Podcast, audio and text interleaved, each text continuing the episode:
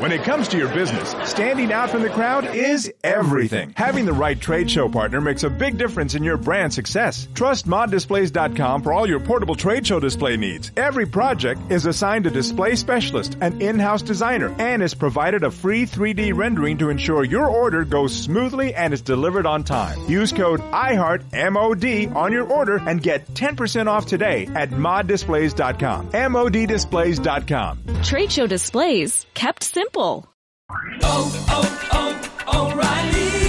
¿Necesitas ayuda? En O'Reilly Auto Parts te ayudamos. ¿Necesitas algún consejo? Te aconsejamos. Nuestros profesionales en autopartes están siempre disponibles para ayudarte a encontrar lo que necesites. Excelente servicio al cliente es solo una de las ventajas que ofrece O'Reilly Auto Parts. Los profesionales en autopartes.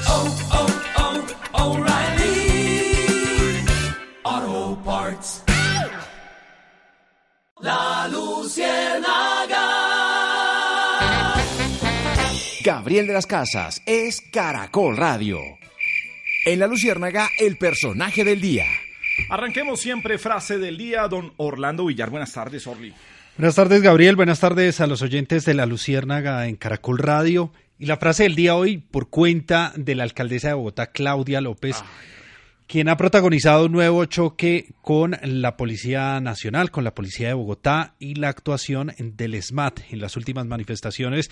Recuerde, Gabriel, donde lamentablemente un joven que participaba de esas manifestaciones, pues eh, perdió un ojo producto de acuerdo con las investigaciones preliminares de un disparo que habría provenido de una de las armas no letales del SMAT. Esto dijo la alcaldesa Claudia López. Si cada movilización por intervención del ESMAD le va a terminar costando el ojo la vida a un joven, esta democracia se socava. De manera que nosotros del ESMAD no necesitamos explicaciones, sino cambio, cambio y reforma. Porque mientras el círculo vicioso sea que hay eventos de abuso en los que o pierden la vida, como Dylan Cruz, o pierden la visión en un ojo, como en el caso de Gareth Sela, y lo único que sigue a continuación son excusas e impunidad, esta democracia va a estar en jaque. Pues por supuesto, Gabriel le salió al paso a esta declaración el comandante, el director general de la policía, el general Jorge Luis Vargas, que no solamente respaldó a su comandante y la actuación del ESMAD, sino que además dijo que ellos siempre deben actuar frente al delito independientemente de las autorizaciones. Ningún policía necesita autorización en el caso cuando está viendo un delito. No tiene que llamar a nadie para actuar. La ley lo dice, es obligación nuestra intervenir el delito. En este caso, se han construido unos protocolos claros con decreto de presidencia en donde intervienen diferentes personas para la actuación de capacidades especiales, como en este caso el SMAT. Pues mientras siguen estos choques entre el eh, distrito, la alcaldesa y la Policía Nacional, el secretario de Seguridad también de Bogotá, pues la ciudadanía se sigue preguntando qué pasa con los índices de seguridad y si es eh, realidad o ficción esa percepción que desde el, eh, el, gobierno del distrito por lo menos dicen que se trata de una percepción ciudadana y que se queda por los titulares y las historias que se muestran en televisión mientras la gente sigue siendo víctima de los delitos en Bogotá. Bueno, don Melquisedec Torres, Melqui, muy buena semana para usted y personaje del día. Gabriel, buenas tardes para usted, para todos los oyentes. Gracias por estar con nosotros de nuevo. Se acaba de firmar el decreto número 216 de 2021. Lo firma el presidente de la República y es muy importante porque se trata del llamado Estatuto de Protección Temporal a Migrantes Venezolanos. Con esto se materializa el anuncio que hizo el mismo presidente hace unas semanas en el sentido de brindar esa protección a entre 1.2 y 2 millones de venezolanos, población vulnerable que presenta, por supuesto, los problemas que ya conocemos por la situación económica y social de su país.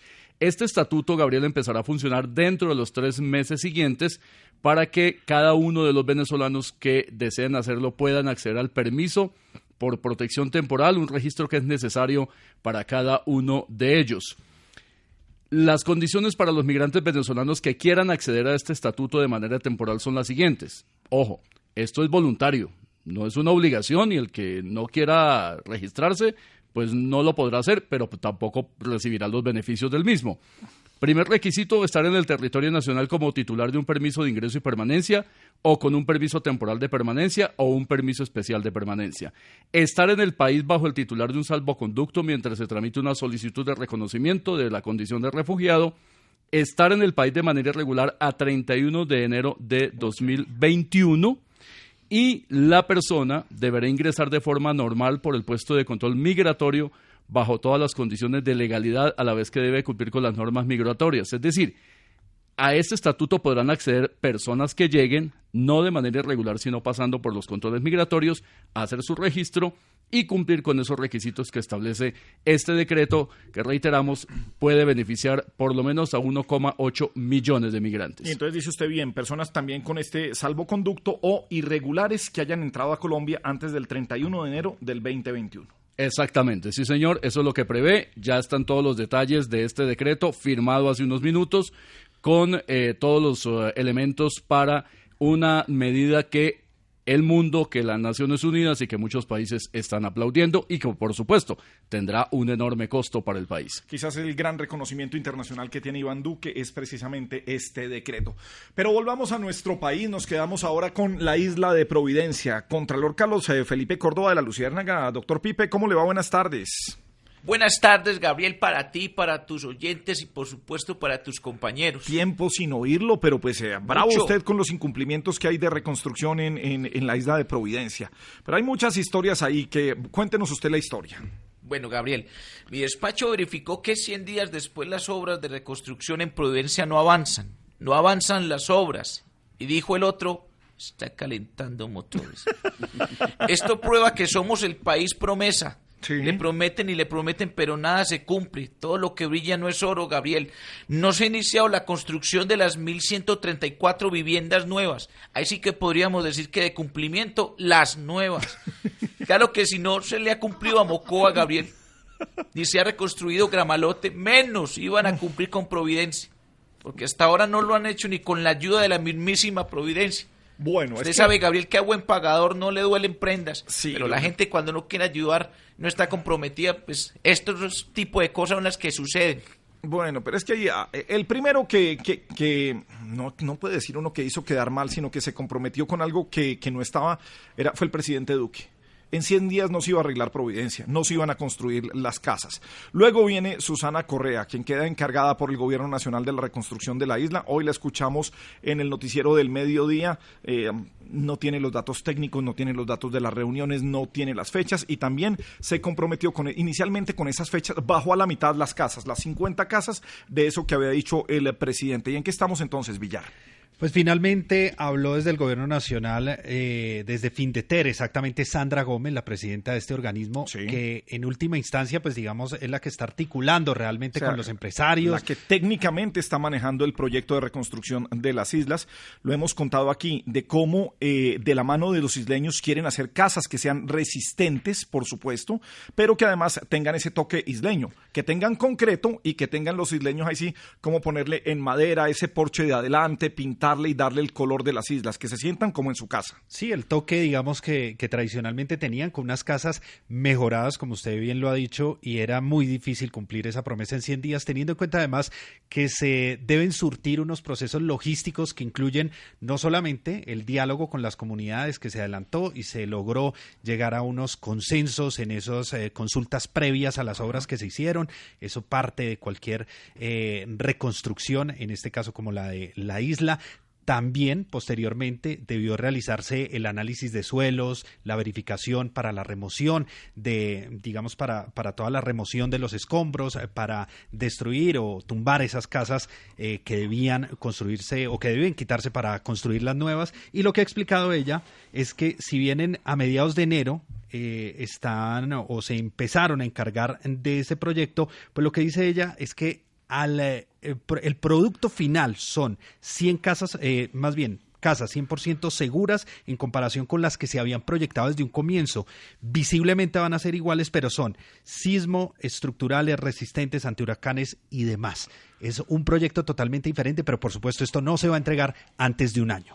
Es que la promesa no podía llegar así. Pero ¿cómo nos fue con los otros casos, Melquisedec? Pues los otros casos siguen en veremos. Gabriel, usted mencionaba algunos. Gramalote lleva más de 10 años y no se ha terminado. Ya hay muy buena parte de ese nuevo pueblo que debió trasladarse. En el gobierno Santos ocurrió esto, pasaron los ocho años de Santos, no se terminó, han pasado mm, dos y medio del gobierno Duque y tampoco. Mocoa, lo mencionamos la semana pasada con detalles, gravísimo lo que pasa con el acueducto de Mocoa, que es lo más importante que deberían tener. Tienen un problema gravísimo también porque hay un área que se iba a reconstruir donde se iban a meter muchas casas y ahora los estudios técnicos dicen que esa es una zona de riesgo y por lo tanto ahí no se puede construir, entre otras obras. Tenemos también lo de San Andrés y Providencia, de manera que aquí lo que pasa, Gabriel eh, Orlando, es que nos acostumbramos a que los gobernantes, el presidente, los alcaldes, el gobernador, creen que porque ellos dicen que las cosas se van a hacer, las cosas se hacen. Y eso tiene unos elementos técnicos, unas complejidades burocráticas, administrativas, presupuestales, que ellos no evalúan cuando hacen los anuncios publicitarios de show. Y entonces nos acostumbramos desde la época de los consejos comunitarios de Álvaro Uribe que porque el presidente decía algo, inmediatamente se iba a hacer como si fuera una orden mágica. Eso no es así el Estado colombiano, la estructura institucional de Colombia es muy compleja y lastimosamente en esto se refleja. Lo que uno esperaría es que sean serios y hagan anuncios que cumplan, no anuncios para la galería. Bueno, Colombia es un país promesa, pero no cumplimos. Revolcón.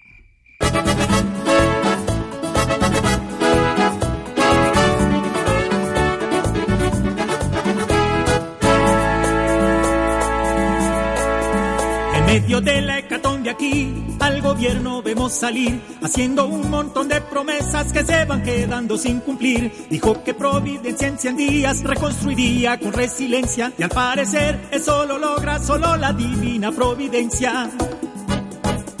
Son igual que un novio enamorado, pensando en medio de la emoción, que prometen cosas incumplibles y es peor la desilusión. Lo de Mocoa también está en los discursos reconstruidos, tan solo avalanchas de promesas durante estos años han tenido y de grama lo tenía hablar. Todo se está quedando en el plano de unas promesas que para hacerlas no les tembló la voz ni la mano, más que discursos esperan obras y unas reconstrucciones concretas que piensen antes de hacer promesas para no quedar darse la carreta.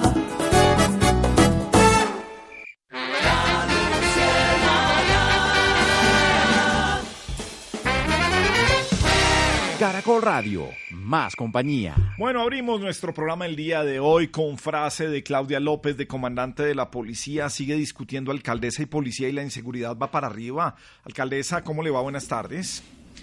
¿Qué hubo, hermano? ¿Qué hubo, Claudia? Pues dígame la pregunta específica y se la contesto con todas pues las de la ley, hermano, porque me tienen azotada en redes. Sí, le pregunté, le, le hice la pregunta, la inseguridad va para arriba. No, no, no, hermano. Yo, no es que yo esté discutiendo, no quiera llevarle la contraria ni nada de eso. Solo insisto que si me va a hablar del SMAD, porque ya mucho he demostrado mi posición frente a esto. Por razón se llama SMAD. Es más lo que dan duro y como hace, no, vio el juego de palabras, ¿no? Pero la verdad es que inseguridad en Bogotá, ¿no le parece que cuando yo hablo estoy demasiado segura en lo que estoy diciendo? De manera que a mí no me vengan a decir que están presentándose más casos de inseguridad, por lo que quieren es desviar el tema importante que es lo del ESMAD. Aquí los que causan la inseguridad son personas como usted, que asaltando mi buena fe, pues me hacen asaltando. Yo contesto que traerle el ESMAD porque asaltan mi buena fe. Sí. Feliz tarde para todos, hermano. No me dispongan. Ya, se fue. Sí, pues es que mientras pasa esto, seguimos aquí con muchos casos de inseguridad, con gente desaparecida, con muertos en un chute de basura, hombre, ¿qué es lo que está pasando? Creo que, sin duda, el caso de este muchacho con eh, el grave daño en su ojo debe ser investigado y deben establecerse las responsabilidades, punto. Pero la ciudad tiene otra cantidad de problemáticas y yo creo que es un grave error de la alcaldesa y de la policía concentrarse en un hecho que, reitero, ya pasó, que se investigue y que eh, se castigue a quien haya que castigar si efectivamente así ocurrió.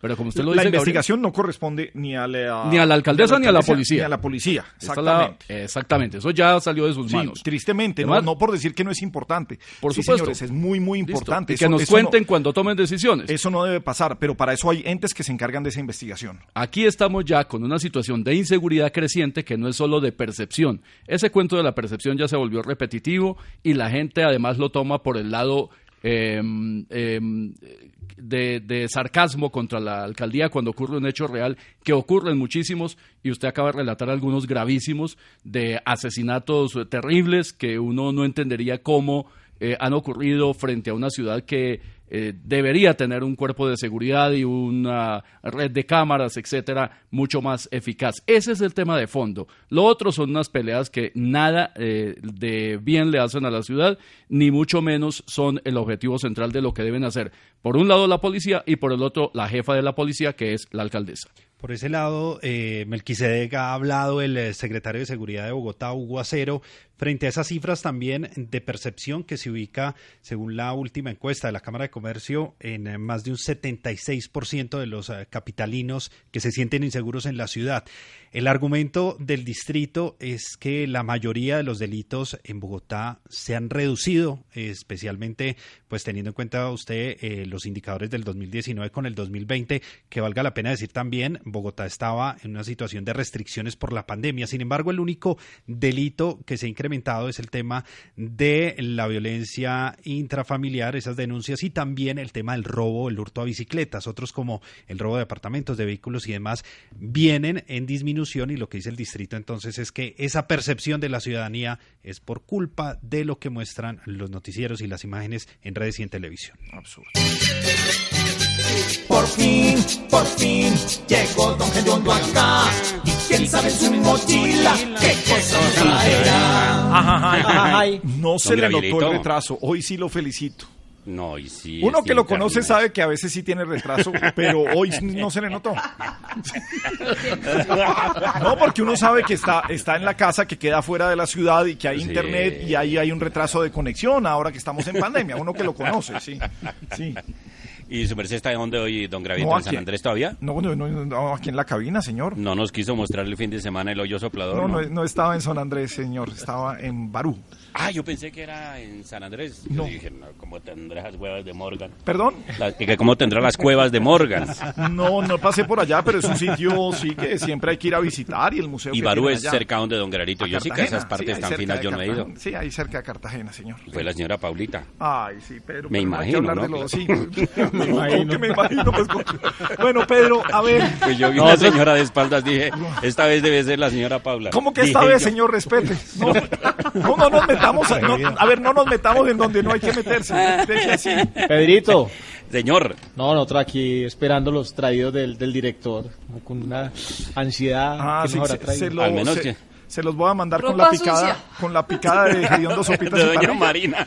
¿Lo va a enviar con la pickup? Sí, sí, co- co- van, van en el mismo paquete con la picada de, que, que le mandaron a todos los que han cumplido años aquí. Eh, excusen mi ignorancia regional. ¿Qué son los traídos?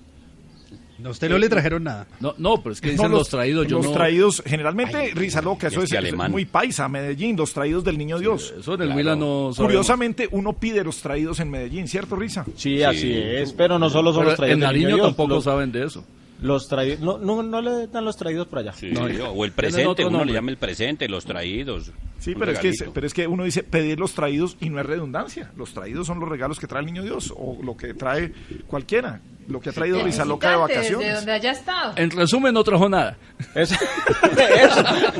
No, a ver, Los extraídos. bueno, bueno, a ver, dele, pero es que hombre, se va en un fin de semana y toca traerle. Y entonces, Ah, aprenda de Alexa. A ver, ¿qué les traigo? Alexa el otro día fue por allá, fue a Estados Unidos a Disney y a mí me trajo un peluche, qué cosa tan impresionante. Bueno, pues, Ah, sí, era Mickey Mouse, ¿no? ¿Vio las orejotas? Orejotas. Eso ya eran protuberancias esas. bueno, bueno, ya, ya. Sí, sí. Es que est- estamos hablando de nosotros, tenemos una audiencia ahí que nos está escuchando. Ya, Pero los, los oyentes también se divierten con el peluche. Un cordial saludo a propósito para Risa Loquita. ¿Cuántos Pedrito, peluches cree. Risa Loca que ha tenido en la vida, más o menos? ¿Cómo, Pedrito? ¿Cuántos peluchitos ha tenido su merced, más o menos así? no, bastantes. Sí. Risa Loca es muy tierno, le gustan los peluches, ahí Claro, tiene bastante, sí. Eso nadie le gana aquí en el combo, nadie le gana. Pedro. Alexita, buenas tardes, su merced linda. Pedro, el abrazo cariñoso a usted, a nuestros oyentes. Una semana más, iniciando Sí, marzo. linda. Un cordial saludo a los colegas de Radio Primero de Marzo en el Perú. No A sé ver, si exista todavía, pero un cordial saludo. ¿Qué Sí, más, señor. Alexita?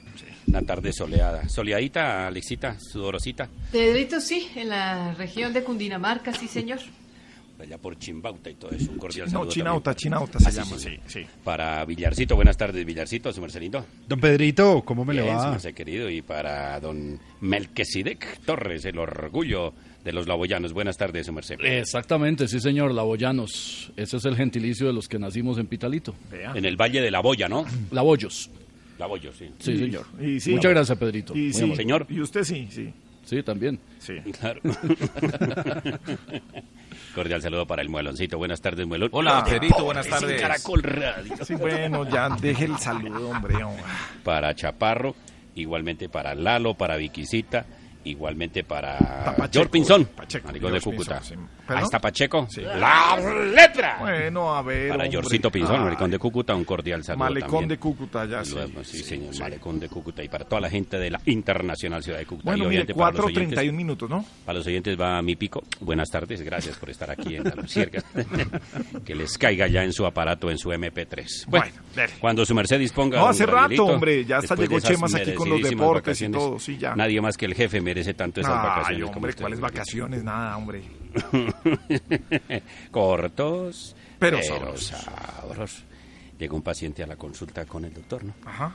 Doctor, buenas tardes. Llegó con dos hermosas mujeres. Mm. Doctor, buenas tardes. Señor Monsalve, ¿cómo me le va? Las dos hermosas mujeres lo llevaban del brazo, una de cada brazo. Ajá. ¿Qué más, doctor? Bien, bien, bien. Eh, bien, siga, señor Monsalve. Mm, doctor, mire, aquí estoy con las dos mulatas que me dijo. Digo, ¿mulatas? Muletas, imbécil, muletas. Claro Empresas. Creamos porque creemos. En la Luciérnaga, un buen aliado. ¿Un buen aliado cuál, Melquisedec? El Grupo de Energía de Bogotá, Gabriel, que acaba de registrar utilidades por 2,5 billones de pesos con un crecimiento de utilidades frente al 2019 del 36%. La empresa acaba de entregar sus resultados eh, informando que aumentó sus ingresos a pesar de la pandemia el año pasado 5%, pasando de 4,8 billones en el 2019 a 5,13 billones en el 2020. Igualmente, el EBITDA ha aumentado el 17%. Las cifras eh, positivas de estos resultados eh, le permiten al grupo de energía que está ahora eh, con una nueva administración eh, poner a consideración de la Asamblea de Accionistas la distribución de 1,6 billones de pesos en estas utilidades para sus dueños, uno de los cuales, el más importante, es el distrito de Bogotá. Aliado Villar, ¿quién es?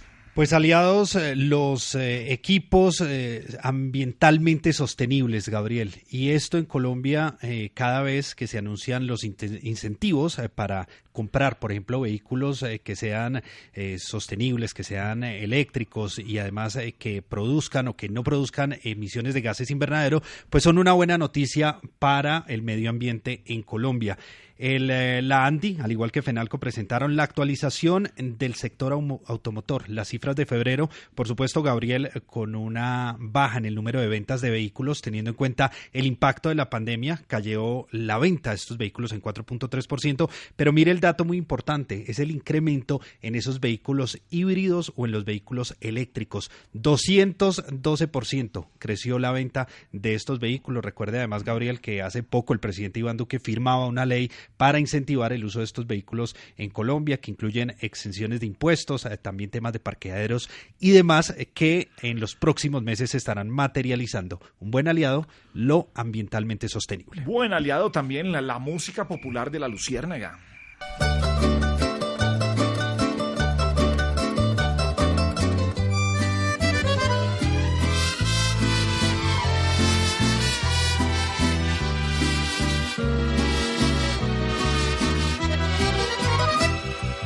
Tomando con esta canción el último disco que me dedico.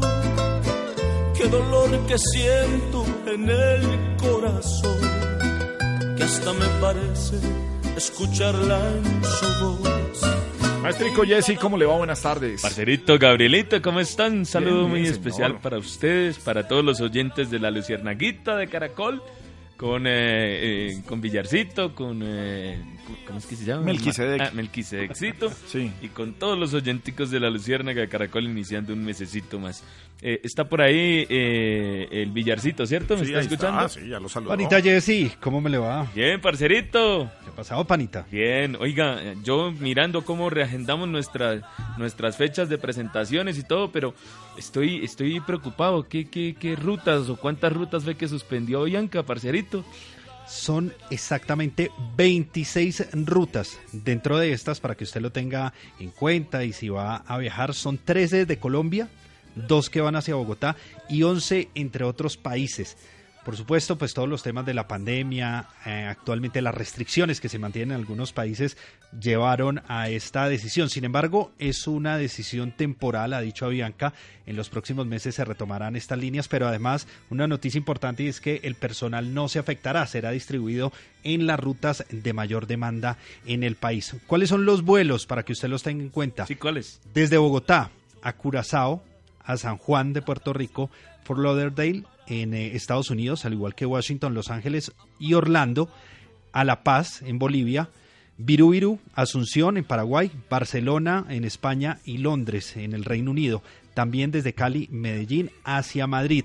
Desde la ciudad de Guatemala estará restringido, suspendido el vuelo a Tegucigalpa, a Bogotá y Los Ángeles. Desde Ciudad de Panamá a San José de Costa Rica y a la capital de Colombia. Y desde El Salvador están restringidos a Dallas, Houston, Miami, Toronto y Ciudad de México. Desde Quito a Galápagos y entre San Pedro Sula y Miami también estarán la suspensión temporal de estos vuelos desde Avianca. Sabe que el viernes que pues, tuvimos la oportunidad de viajar a Cartagena, eh, eh, vi bastantes ejecutivos de, de- de Avianca en, en- en el aeropuerto y entre otras cosas estaban, entre comillas, celebrando que ese vuelo de Cartagena era el primero en muchos meses que estaba sobrevendido.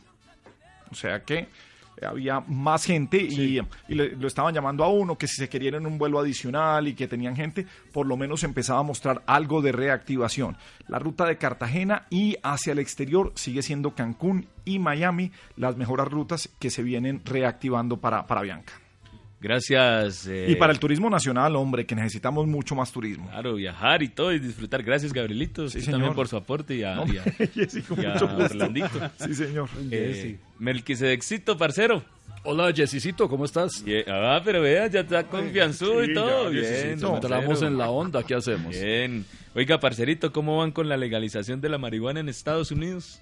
Sí, señor, la legalización del cannabis o la marihuana avanza porque ya tenemos en Estados Unidos 15 estados que legalizan el consumo recreativo de la marihuana. Hoy lo ha firmado el gobernador de New Jersey, Phil Murphy, quien eh, lo había presentado además como una de sus promesas de campaña hace tres años y ahora lo ha hecho realidad a través de decretos que despenalizan y permiten el consumo de marihuana para mayores de 21 años y en la práctica despenaliza para aquellos que posean la marihuana menores de 21 años. También recordemos que en noviembre pasado en las elecciones de Estados Unidos los estados de Mississippi, Arizona y Montana también votaron a favor de esta despenalización y en el estado de Oregon se permite el consumo personal de todo tipo de drogas, no solo de la marihuana. También en Marruecos están avanzando en la legalización por ahora con fines terapéuticos y no sobra recordar que la ONU ya eliminó de la lista de sustancias prohibidas la marihuana. Y en Colombia seguimos esperando de qué manera podemos aprovechar ese enorme negocio que hoy vale miles de millones de dólares en el mundo, tanto para el uso terapéutico como para el uso recreacional controlado. Gracias, Melquisedecito. Gracias, Gabrielito. Un abrazo para ustedes. Hombre, maestrico, un abrazo grande porque a las 4.43 nos conectamos con la pasarela de moda francesa.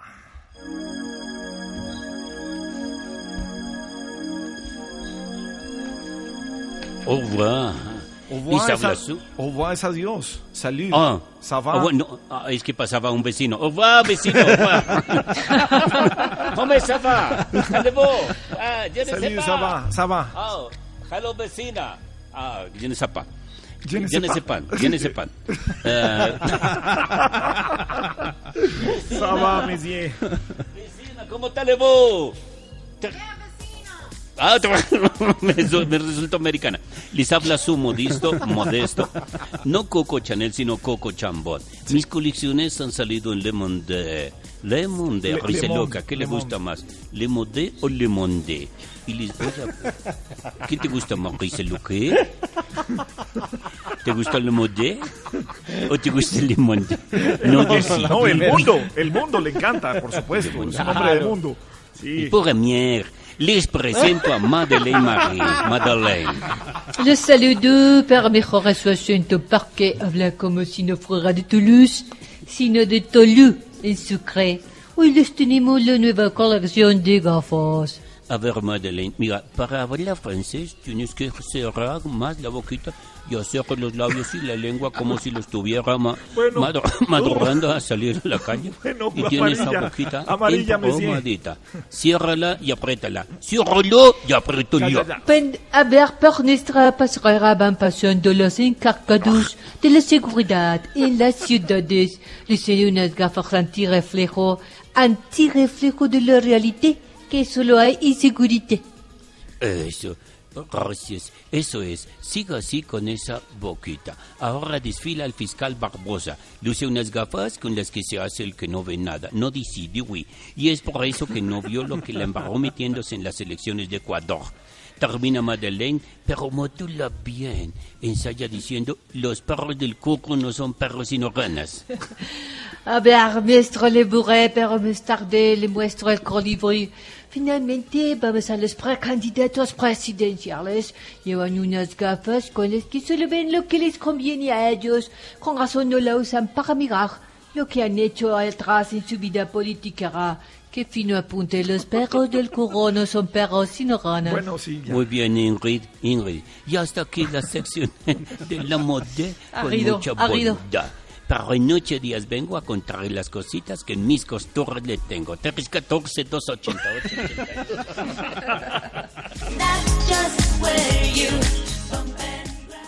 La Luciérnaga. Caracol Radio, más compañía.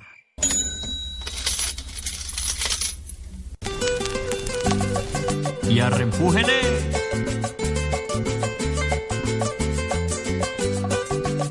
Al presupuesto, porque hay un debate aquí en una ciudad. Que me responda el panita que siempre responde con veracidad. Yo soy Corozo. Corozo soy yo. Nací en Granada. Y aquí mando yo. Panita Corozo, estamos hablando de Valledupar porque por lo menos en el Consejo de la Ciudad no saben qué pasó con más de 768 mil millones de pesos de presupuesto que se debió ejecutar el año pasado. De acuerdo con las leyes establecidas, eh, se supone que antes de finalizar cada año del periodo constitucional, el presidente, los gobernadores, los alcaldes y demás deben presentar a los consejos y a la Corporación Pública de Elección Popular un informe de cumplimiento de metas del plan de desarrollo y de la ejecución de esos presupuestos de inversión. Pues en este momento se prepara ya ante la Procuraduría una denuncia de varios concejales por incumplir la presentación ante el Consejo de ese informe de metas. Lo que aseguran ellos es que el alcalde a la fecha no ha presentado ese informe, el término ya se venció y por lo tanto radicarán este, esta petición ante la Procuraduría. Eso además teniendo en cuenta que varias de las promesas que se habían hecho en momentos de pandemia, como por ejemplo la creación de un fondo para microempresarios, al igual que generar más de 100 mil empleos en momentos de reactivación, pues no se han cumplido hasta el momento, dicen los concejales. Vamos a ver qué dice la Procuraduría.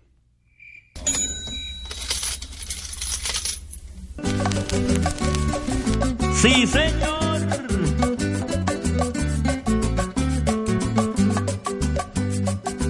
Cierre de fronteras, al final Colombia aquí cómo va. Que me responda Miltiades que debe ser primo del tal Mustafa. Si creyó que había acabado, aún no he comenzado, deje de acosar. A ver, sea contundente, no tan abejorro que le quito el forro y le echo aguasal con bastante limón, con ají pajarito, también mertiolate. ¡Ah! Yo soy Corozo. Corozo soy yo. Nací en Granada. Y aquí mando yo. Melquisedec, hombre coroso, hombre. Sí, primo de Mustafa. Eh, El cierre de fronteras en eh, Colombia, de Colombia hacia los vecinos, se extiende por virtud de la prórroga de la emergencia sanitaria que se decretó el año pasado y que se ha venido prorrogando eh, casi tres meses eh, continuos. Colombia ha prolongado hasta el primero de junio el cierre de sus fronteras terrestres. Pónganle cuidado cuántas tenemos. Con Venezuela, 2.219 kilómetros. Con Brasil, 1.645 kilómetros. Con Perú, 1.626 kilómetros. Con Ecuador, 586. Y con Panamá, 226 con excepción de las fronteras con Venezuela y Ecuador, que tienen un intenso movimiento de personas y mercancías, las demás son eh, en general territorios selváticos con muy escasa población. La orden, si bien restringe la circulación con todos estos vecinos, establece también excepciones, entre las que están el transporte de carga, las emergencias sanitarias y los casos fortuitos o de fuerza mayor, según ha dicho Migración Colombia. Bien, señor, a las 4.56, hombre, periodismo deportivo y llega nuestro experto en deportes, Alcides Memoriado. Alcides, ¿cómo le va? Muy buenas tardes. Eh, mi querido Gabo, muy buenas tardes. Cordial saludo para ti para los siguientes. Muy buenas tardes, Gabo. Sí, voy, sí, pero es que estamos con... Eh, sí. No, no, no, eh, número uno. estamos con. Eh, güey, Gracias, maestro. Le cuento que anoche vivimos un gran partido entre el Deportivo Cali y el Independiente Santa Fe. Destacamos la labor de Sherman adelante y la de Leonardo Pico atrás. Definitivamente siempre quiero un Sherman arriba y que no falte un Pico abajo. ¡Ah, coronavirus! ¿En qué íbamos? Eh, que no falte un pico abajo. Oye, compañero, no, así no es, respete, aquí hay oyendo... No, Leonardo radio, Pico. Es- menores. no, no, estamos hablando de Leonardo se hace, Pico. no tiene que ser muy dañado. Hoy sigue la fecha con los partidos entre Pereira y Once Caldas y Millonarios contra Jaguares a las 8. Esperemos que Millonarios rinda hoy porque desde ayer tengo la vara muy alta. ¡Ah! del coronavirus. ¿En qué íbamos?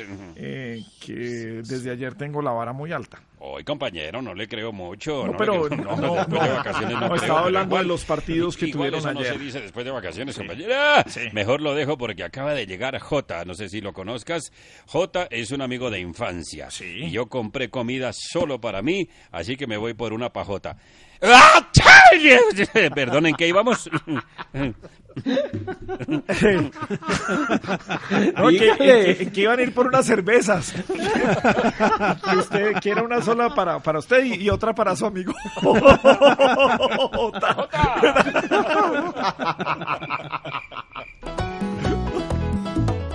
A la luciérnaga vino risa loca trabajar. Arriba rating, señor, no nos vaya a hacer llorar. ¡Arriba, rating! ¡Qué energía! ¡Qué entusiasmo! Ya prácticamente Ay, qué- se acabó la semana. Hombre, un lunes. Sí, pero ya el lunes ya prácticamente se va volando, ya el lunes se acabó. O sea, un primero de prácticamente. marzo. Sí, imagínense, primero de marzo. Ya Sí. marzo también se acabó prácticamente. Un lunes primero de marzo. Ya acabó el año. Sí. ya prácticamente el año se acabó. Ay, bueno. Que estaban en un juicio. Juicio. En un juicio, le dice el juez. Bueno, y dice usted que trataba de salvarle la vida a su suegra. Eh, sí, señoría. Con un torniquete en el cuello por un corte en un dedo. Ah, improvisé.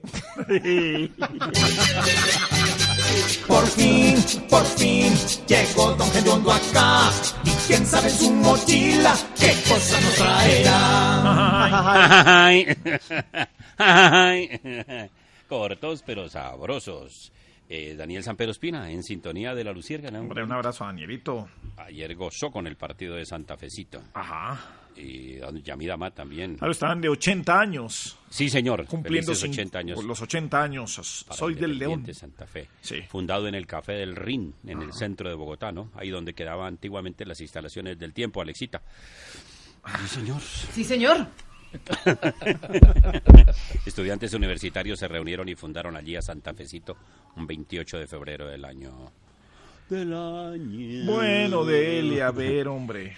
Eh, Jairo Echeverry está en la sintonía, gracias don Jairo, que dice que le fascina la luciérnaga. Otro que dice Capitán Murdoch, lo mejor del programa, gracias. Dígale a don Gabrielito que yo soy médico de huesos. Gracias, con mucho gusto. ¿No? que hacen un canjecito. Bueno, dele. Ay, hombre, pero es que- Bueno, a ver, señor. Viene que iban en un avión, pues varios pasajeros. Ajá, porque sí, como claro. el avión iba lleno, pues iban varios pasajeros.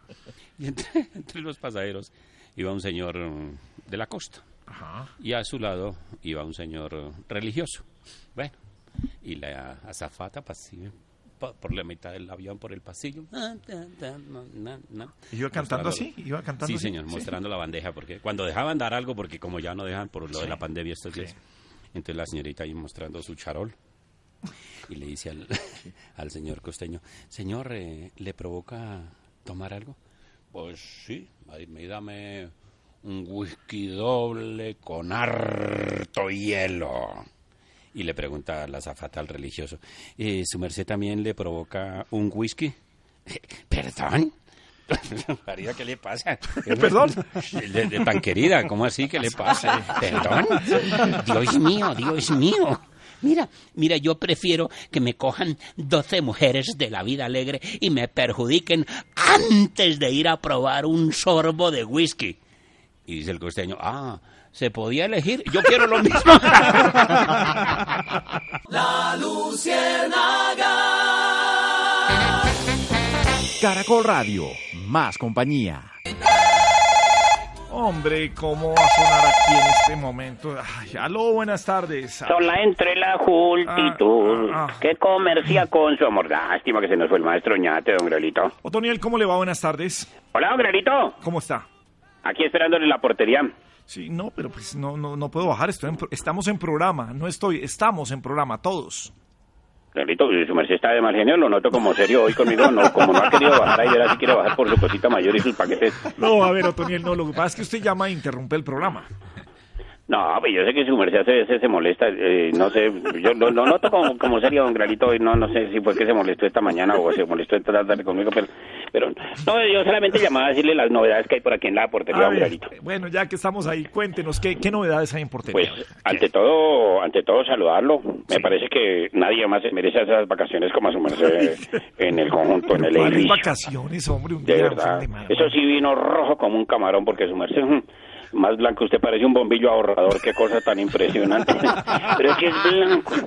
Yo lo vi, yo lo vi al lado de la señora Paula y dije, uy, doña Paula, ¿de dónde sacó esa espinilla tan grande? A ver, a ver, hombre. Que estuvo por Aruba, Bonaire y vino con el curazao. Ah, Oiga, Bueno, pero no, no. No entiendo por qué se mete usted en eso. muy, merced muy afortunado en la vida y lo felicito. Su merced, ¿de dónde consigue tanto canje? ¡Qué berraquera para A ver, viajar, bueno. y, y yo dije, ¿qué trajo? Voy a ir a ver, voy a llevar mis costales a ver qué trajo. Y yo, no, trae más peláez cuando viaja que usted, qué cosa tan impresionante. y le dice una peláez, ¿qué trajo? ¿Por qué no viene y se cuelga del tomino? Bueno, a ver, sí, pero- Oiga, a ver, Otoniel, sí. Conociéndolo bien a su merced, yo dije, en cada viaje, en cada viaje trae trae cinco kilos de más. Sí, al alza, estoy al alza como el. Sí, sí, sí. Oiga, ahorita, a, a darle vida dedicado al deporte, ahí lo vi montado en una tabla. En una tabla, sí. Luego lo vi de espaldas y me di cuenta que la tabla era su merced, don Greto. Pero, pero, ¿por qué me cogió a mí usted, hombre? Respete. me preguntaron, ¿y qué les trajo a los de y qué les trajo a los de la Luciérnaga? Le dije, pues saludes. Oiga, Greto, y ahora que estuve en Cartagena, ¿no pasó por la ciudad antigua, no? Eh, no, mm, de, de Salí de salida, de salida y Con- para, para el aeropuerto, sí. Con esa mano de peajes allí en esa ciudad antigua. Me cuentan, dice que Alexita vivió en la ciudad antigua cuando le decían la ciudad moderna. Ah, sí. Adivine con quién, adivine. en esa época era, ay, mira el, corralito de piedra y la ciudad moderna. Hoy en día ya le dicen la ciudad antigua. Eh, lo vi a su merced con una foto ahí en el aeropuerto de Cartagena, en un traje de baño ahí. Se la tomaron de Crespo para abajo. En el, El aeropuerto que hay en, Crespo. el aeropuerto que hay en Crespo. Ay, no. Don Nito, ¿eso lo pagó Caracol o eso es cortesía de Anato? No, señor, a ver, no, no, no, pero, a ver, no, se meta, no se meta en lo que no le importa y ya, algo más, Otoniel. Don Granito, eh, dice que a Daza le trajeron una foto de Antigua y Barbuda. Y a Corozo una postal de roncador y quitasueño. Mane, me contaron, don Granito, dice que allá en Cartagena hay un sitio donde hay unas tortugas impresionantes. Está el pez espada, que es como risa loca. Pero hay unas tortugas impresionantes, se llaman las tortugas laúz. Ponen 110 huevos en un día. ¿Cómo era aquellas dis que tienen una foto de risa loca de las tortugas? Otoniel, no le quitamos más tiempo. Adiós, señor. 513. La Luciérnaga. Gabriel de las Casas es Caracol Radio. 5.14 en la Luciérnaga, cifras de COVID para este día. Vamos a ver cómo arranca el mes de, marzo. Villar, ¿qué nos dice el Instituto Nacional de Salud, Ministerio de Salud? Pues Gabriel, hay una importante reducción en el número de muertes que se detectaron en las últimas 24 horas eh, por causa del COVID-19 en el país. Estamos hablando de 100 personas que lamentablemente fallecieron por esta enfermedad. El eh, promedio que traíamos de la semana anterior era por encima de las 140 personas. Sigue esa reducción en el eh, número de personas fallecidas. Se mantiene el número de casos. eh, detectaron 3.570 luego de realizar más de 32.000 eh, pruebas principalmente.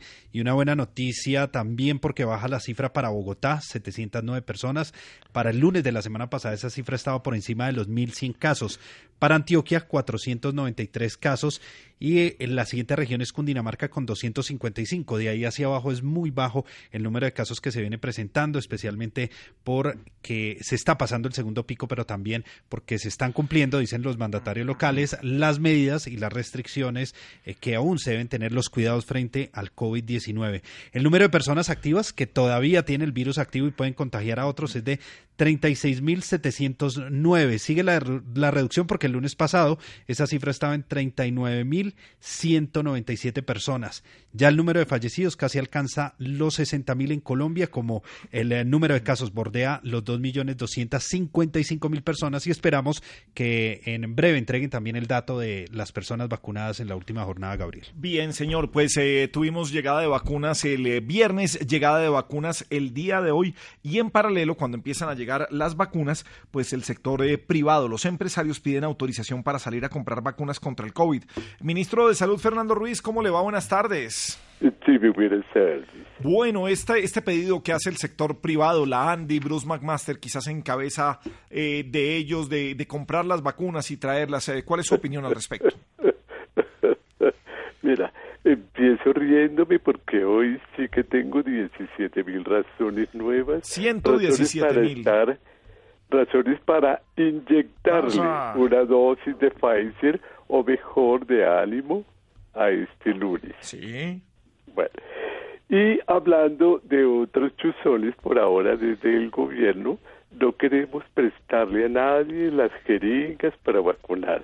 Así los empresarios digan que si los autorizamos, eso facilitaría la reactivación económica y sobre todo facilitaría la revacunación. Rían. Sí. Porque No, no, lo entendí, pero bueno, sí.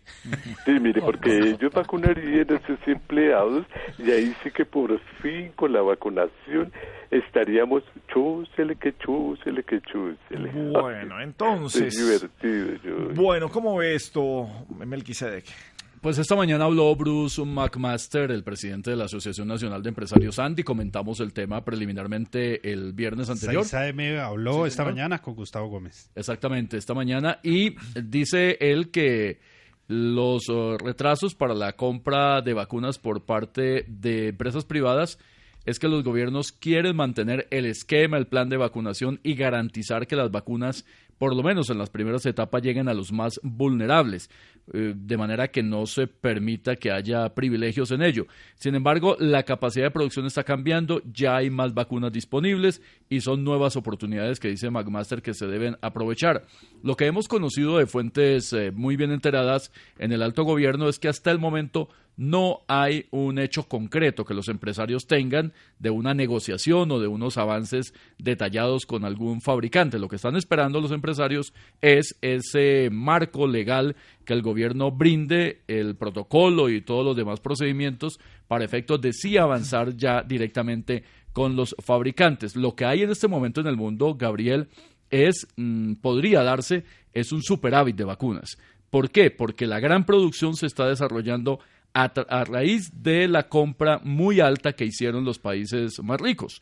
Por ejemplo, Canadá, que compró varias veces el volumen que necesita para Claro, esas pero por ejemplo, etapas. Canadá ya está hablando con eh, lo- los laboratorios y les dicen que no les manden más, de- sino Sí. lo que necesitan en este momento. La compra de vacunas la tienen asegurada, pero dice que prefieren que le den a los países que están necesitando la vacunación. están reconsiderando lo que en un principio ellos plantearon y, y por qué lo hicieron en parte porque eh, suponían que necesitarían vacunar a su población varias veces pero ante la protesta de muchísimos países en el mundo, la misma ONU, la OMS, de ese acaparamiento de las vacunas, pues están eh, eh, reconsiderando ello y les están pidiendo, como usted dice, Gabriel, que no eh, aceleren esa producción para ellos, sino para los demás países. En el caso, por ejemplo, de Colombia, la noticia hoy, además del número de vacunas de 117 mil, es que Colombia fue muy juicioso en todo el mecanismo que le exige COVAX para esta entrega. Es el segundo país en el mundo que lo hace después de, Senegal en, en África, que recibió 600 mil y ahora Colombia recibe 117 mil, convirtiéndose en el primer país en Latinoamérica que ya tiene ese bloque de parte de COVAX. Ahora, Villar, también hubo un pedido de los empresarios que todavía no tienen muy claras precisamente protocolos de salud frente al eh, COVID-19. Sí, Gabriel, porque recuerde usted que aquí anticipamos no solamente las medidas de la alcaldía de Bogotá, sino también las nacionales donde eh, se eliminó del último decreto varias de esas medidas que se consideran innecesarias. Sin embargo, hay algún tema de confusión, dicen los comerciantes reunidos en la Federación Nacional de Comerciantes en FENALCO frente a los siguientes temas. Control de temperaturas, toma de datos de los empleados, proveedores y clientes, las limitaciones de los grupos en las mesas de comensales y el manejo de los tapabocas. ¿Qué dicen ellos? Que si bien no se incluyen estos puntos, dentro del nuevo decreto estamos hablando de la, de la resolución 223 que reemplazó la 666 del año pasado. Por ejemplo, el control de temperatura, si bien no lo incluye, en uno de los puntos esa nueva resolución dice, se tiene la obligación de establecer un protocolo de verifica- verificación del estado de salud y temperatura de proveedores y clientes cuando haya algún tipo de ingreso a las instalaciones. Entonces ellos se preguntan, si no exigen y si ya se eliminó esta petición, ¿por qué se tiene que hacer un protocolo entonces de entrada? Y así con los otros numerales. Entonces, Gabriel, si piden claridad al Ministerio de Salud porque los dejaron confundidos, eliminan la- las medidas innecesarias, pero en algunos de los puntos es confuso el texto. ¿Será que es bueno que los empresarios compren vacunas? Yo creo que sí, pero en una etapa posterior. En estas primeras etapas creo que es válido que sea el gobierno el que tenga el monopolio. Una corrección, Gabriel, no es Senegal, es Ghana el país que ha recibido este primer paquete y hoy el presidente de Ghana, que tiene 76 años, fue el primero en vacunarse en su país y dijo que lo hacía para generar pedagogía y confianza entre sus habitantes. Sobre la compra de vacunas, un revolcón.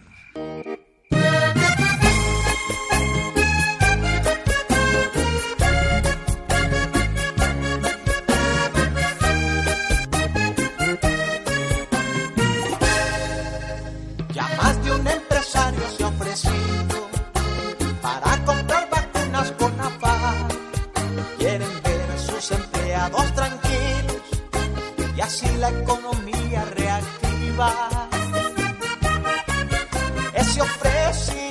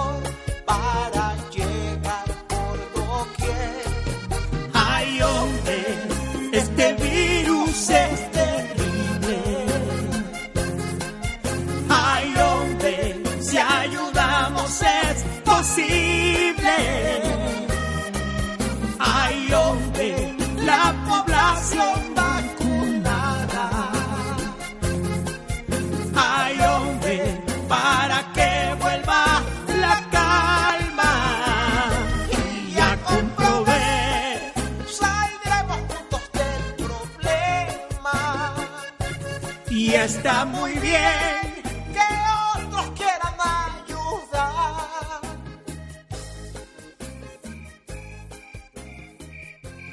La Luciérnaga.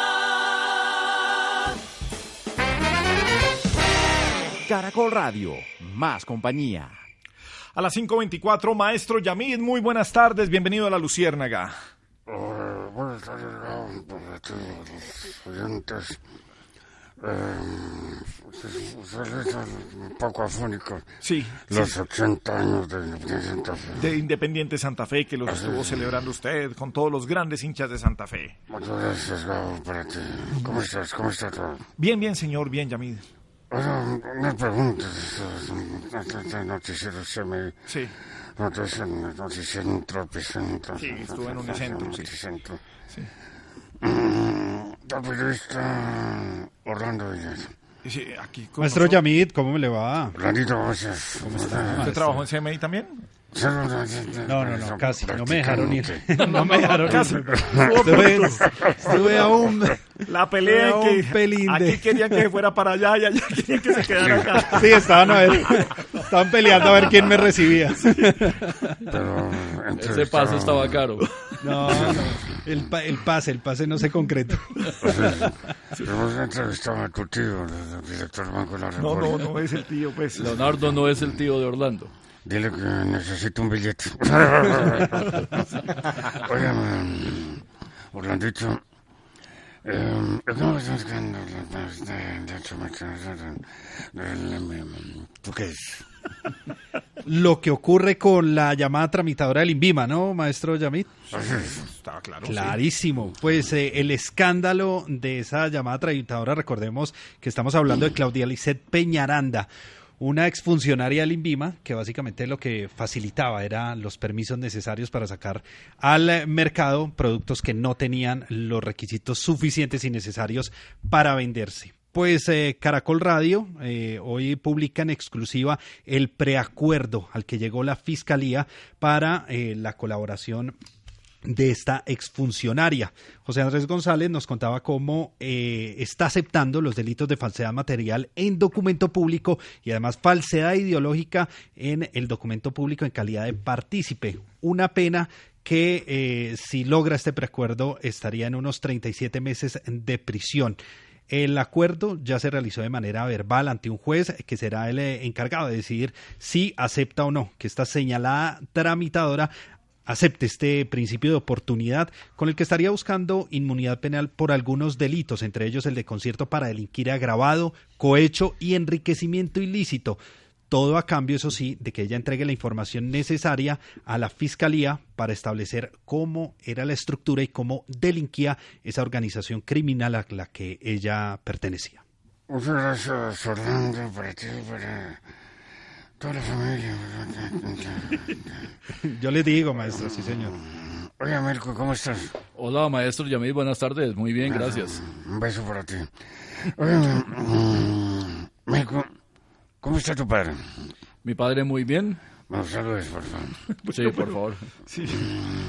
Me quisiera, estuve trabajando en el noticiero CMI. Sí, señor, yo estuve trabajando con CMI entre el 97 y el 2000, corresponsal para el sur de Colombia. Ya muchos años. Sí, bu- bueno, sí, ya. Petardo. Perdón, Yamid. Tuve que cubrir una noticia de un petardo. Ah, ok, sí, sí, claro. No, de un petardo no, de muchísimos. Era la, era la época de ataques de la guerrilla dos o tres por semana. No, no se ayude, Melquisedec, tranquilo. o sea, callado le hubiera ido mejor, que eran muchísimos petardos que pegó ahí. Que lanzaban. Que lanzaban ahí, sí, sí, sí, bueno. Sí, los grupos violentos. Sí, sí, bueno, sí. Oye, Melco, um,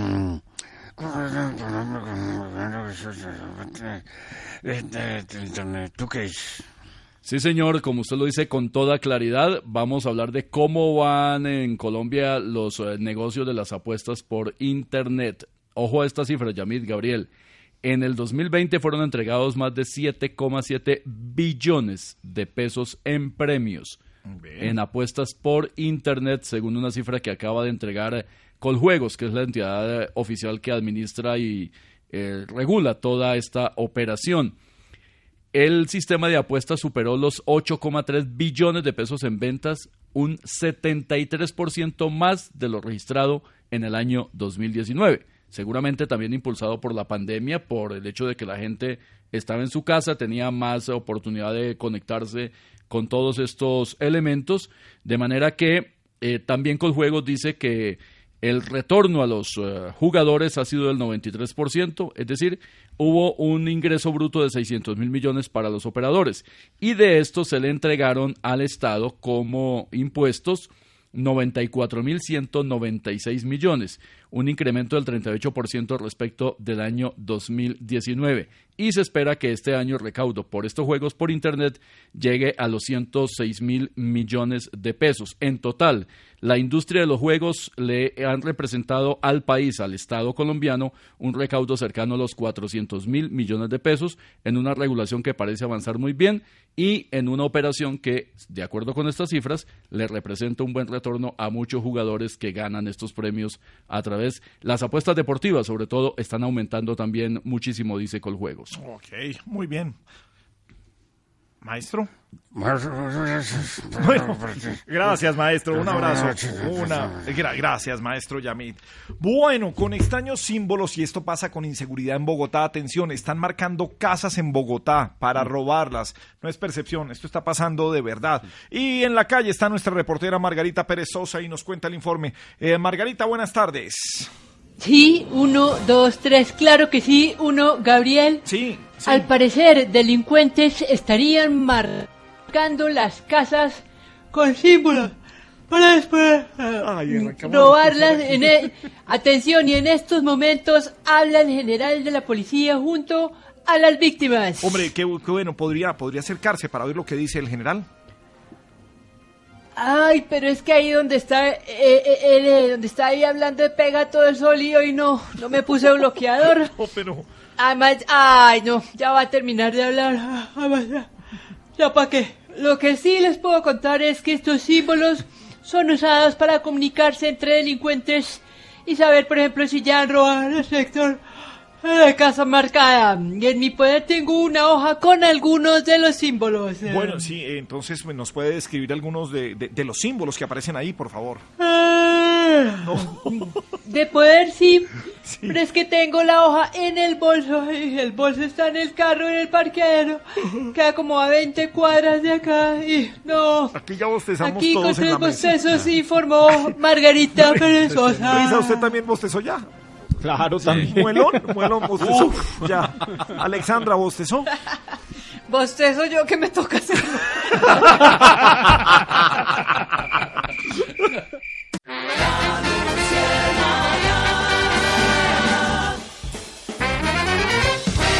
Caracol Radio, más compañía.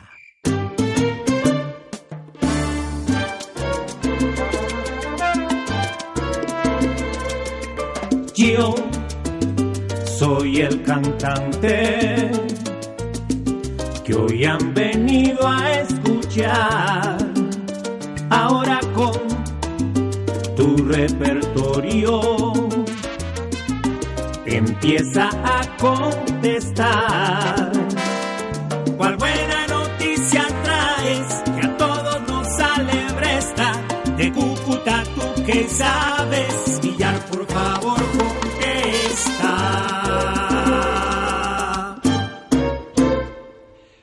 Pues en medio de lo que pasa en Colombia con los planes de alimentación escolar y que cada vez se conocen los contratos de corrupción, cómo se roban la plata de los niños y cómo la calidad generalmente, o generalmente no, pero sí en muchas oportunidades de esos kits alimenticios que se entregan a los niños es bastante deficiente. Pues hay una buena noticia en Cúcuta, porque la Secretaría de Educación asegura que no solamente se aumentaron los nuevos cupos, sino que además se entregará un aumento en, el, en, la, ración que se entrega a cada uno de los niños y en los hogares en este momento para la preparación en casa. Según ha explicado la alcaldía y la secretaria de Educación, ese PAE allí en Cúcuta tendrá un 30% más de aporte proteico en la dieta de los niños. Todo esto también debido al incremento de más de un 50% en las porciones de leguminosas de ese kit alimenticio. Esto permitirá, según eh, la alcaldía, unas eh, 65 mil o 65 mil estudiantes que serán beneficiados con ese programa de alimentación sin salir a su casa, sin salir de su casa más bien, mientras regresa ese modelo de alternancia y un poco la normalidad a los colegios también en esta zona del país.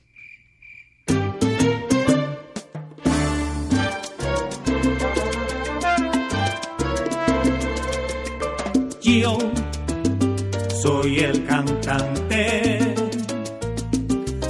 hoy han venido a escuchar. Ahora con tu repertorio empieza a contestar. Para el pueblo de Casanare se viene una buena apuesta de inversión y tú que sabes me quise de tu respuesta.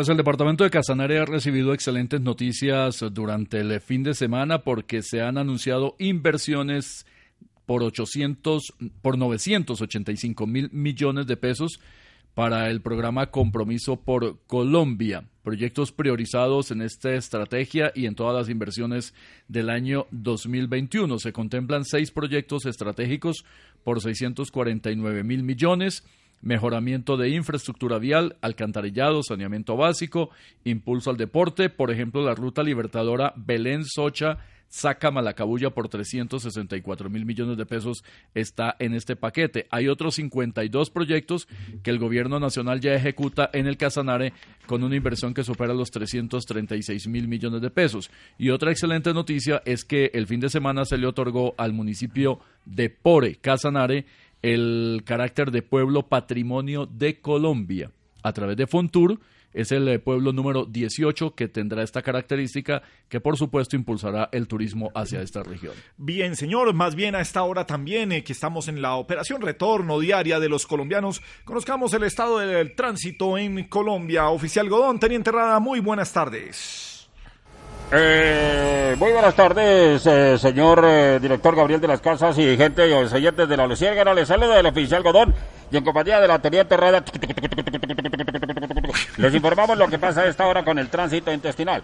Por los lados de las universidades públicas, pues ya era hora de que por fin hubiera buen flujo de clases y que se acabaran los trancones eh, causados con tantos paros. Y ahora usted tenía enterrada, eh, ya, eh, dígame, ya le pegó su alineadita y su balanceo, porque con semejantes llantas ya están muy desgastadas. Atención, mejor vaya que le hagan una revisión general porque de lejos se nota que está largo de frenos y tiene problemas con la emisión de gases. Por los lados de las alcaldías y gobernaciones hay muchos tacones ocasionados por la función de personal pantallero, como no permite que haya circulación de ciudadanos vacunados. Y usted, oficial Godón, vaya a que le cambie el pito porque ya ni le suena el truena. Y usted es mejor que afloje esa correa de repartición. ¿Qué saca con tenerla ahí tan apretada? Eso hay que repartir esa correa de repartición. Por los lados de la Cancillería no hay circulación absolutamente de nada porque allá nada se mueve. Siga teniente errada y tranquila que ahora le pego una ajustadita a ese par de farolas que están muy caídas. Pero bueno, a ver, a ver, a ver, a ver. Venga y me las arreglas y está berraco. Además, usted cada rato se le salta la reversa, así que mejor no prometa lo que no puede cumplir. Por los lados del sector de turismo, esperamos que haya más circulación de visitantes ahora que el presidente afirmó una nueva ley, o por lo menos eso es lo que leí. Propósito oficial Godón, es verdad que nada que usted fue a conocer todo el Tolima porque se amañó en Mariquita. Así es, mejor, mejor, mejor, porque usted todavía no conoce un pueblo que se llame El Guamo. Y la espero para que pernocte ya un rato. Hasta luego, teniente Rada. Quisiera decir más bien el, el- las cuevitas, el de las cuevitas, atención. Les informamos el oficial Godón. Y la teniente Rada. Gracias, oficial y teniente Rada. Bueno, uno de los, eh, entre comillas, personajes del día, no, de las tendencias del día, que no necesariamente es personajes, es el eh, fiscal Barbosa de la Luciérnaga, porque una publicación, eh, el diario La República, lo declaró personaje al alza. Esta declaración de personaje al alza fue tomada por prensa de la fiscalía y lo ubicaron a él al alza. Eh, fiscal Barbosa, ¿cómo le va? Muy buenas tardes. Doctor Gabriel Andrés de las Casas, doctor Orlando Villar, doctora Alexandra Montoya de Melquisedec. Eh, Pues sí, fiscal, así es, Gabriel. Sí, hombre, es que criticar la manera en que sus comunicaciones, cómo se muestra usted, esos videos con música bajándose del avión en Ecuador, el fiscal más preparado del mundo, primero padre que fiscal, el viaje a San Andrés. Venga, fiscal, mucha pantalla. Gracias, Gabriel, por todos estos eh, comentarios, estos adjetivos que has utilizado. Yo no solo ocupo el segundo cargo más importante de la nación, sino que también soy personaje al alza. Sí, sí, sí. Por eso la página de la Fiscalía retomó este sabio y merecidísimo calificativo que me dieron en la República. Sabio y merecido. sí. En la República de Colombia. Ah. Deben saber que gracias a que mi despacho hizo dos imputaciones por el caso de Brecht, no solo soy un personaje al alza, sino que también puedo ser alzadito, o mejor, contestadorcito, cuando cuestionan mi trabajo. Ajá. Gabriel, y los dejo porque antes de que empiecen a preguntarme por temas eh, que no son tan importantes, como ese anecdotario de la ñeñe política. Claro. Eh, ya les dije que soy el fiscal más estudiado. No, no, no. No, lo sabíamos. No, no sabíamos. Sí, en efecto, soy el fiscal Cuéntenos. más estudiado, Bueno. el cargo más importante, porque antes que fiscal soy papá. Bueno, el personaje al alza, Melquisedec. Pues Gabriel, lo que ocurrió es que la fiscalía hace ocho horas y todavía lo mantiene allí en, Twitter, mm, puso hashtag es noticia y aparece la foto del señor fiscal y el título personaje al alza, Francisco Barbosa, fiscal general, y eh, le dan... eh, aparece diario La República abajo, pero no dicen en ninguna parte de la foto que eso corresponde a un calificativo que dio el diario. Sí. Lo dan como propio. Creo que ahí estuvo el primer error del equipo de comunicaciones de la Fiscalía.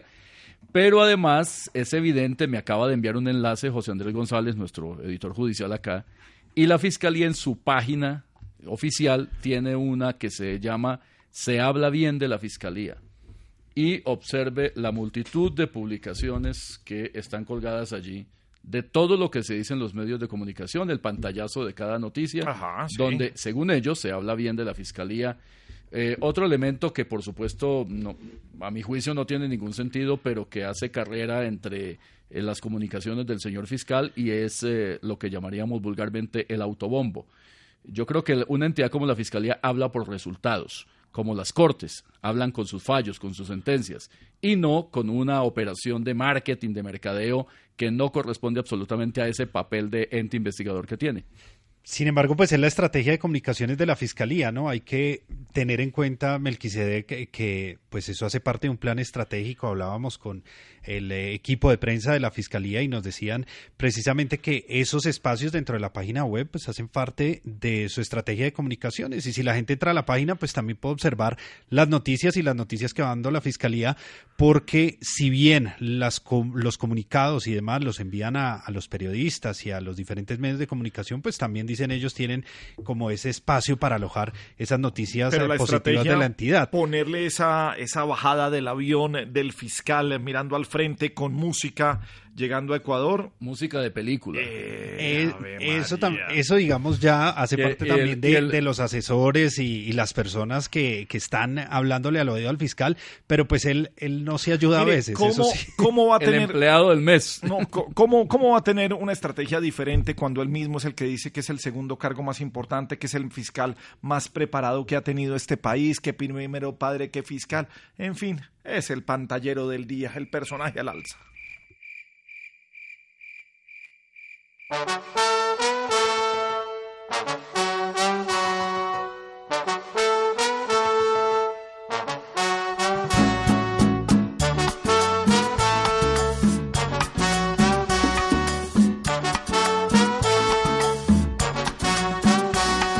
Tiene gran talento el señor fiscal Barbosa, pero es pantallero y es otra cosa muy poderoso en esta nación. Es un versero que causa sensación, muestra su talento aquí el señor Barbosa, autoaplaudiendo y es otra cosa. Se crea una estrella en televisión y tiene un ego que causa sensación, doctor. Una simple frase que en un periódico salió. No es para proclamarse el redecor de nuestra nación. Siendo pantallero no va a ganarse la admiración. Causó rabia al decir que él es todo un padre antes que doctor. Y al publicitarse que es el fiscal de cada región. Aquí lo comparan con el renacuajo paseador.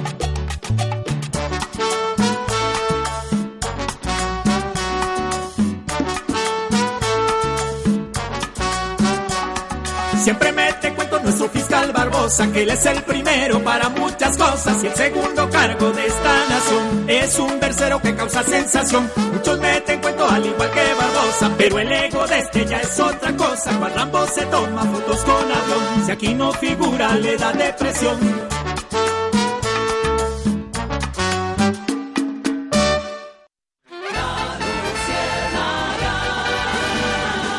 Gabriel de las Casas es Caracol Radio.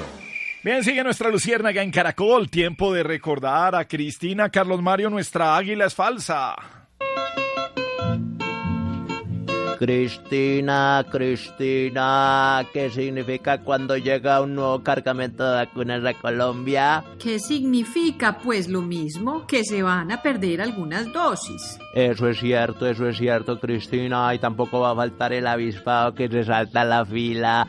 Aquí definitivamente nos tenemos que vacunar contra el virus y contra la corrupción. Qué inseguridad tan tremenda. ¿No viste que ya en Bogotá volvió otra vez la llamada banda de los Rolex? Claro, Cristina, con razón les dicen los Rolex, porque no veían la hora de volver a robar. Y viste también que más de 500 mil negocios tuvieron que cerrar sus operaciones. Prácticamente, Cristina, cosa diferente a J Balvin que dicen que vais a tener un hijo. Ay, Carlos Mario, ¿y qué tiene que ver J Balvin y su posible hijo con el cierre de estos negocios? Pues que si J Balvin va a ser padre, ese es el negocio socio, mientras que los otros ya no son negocios.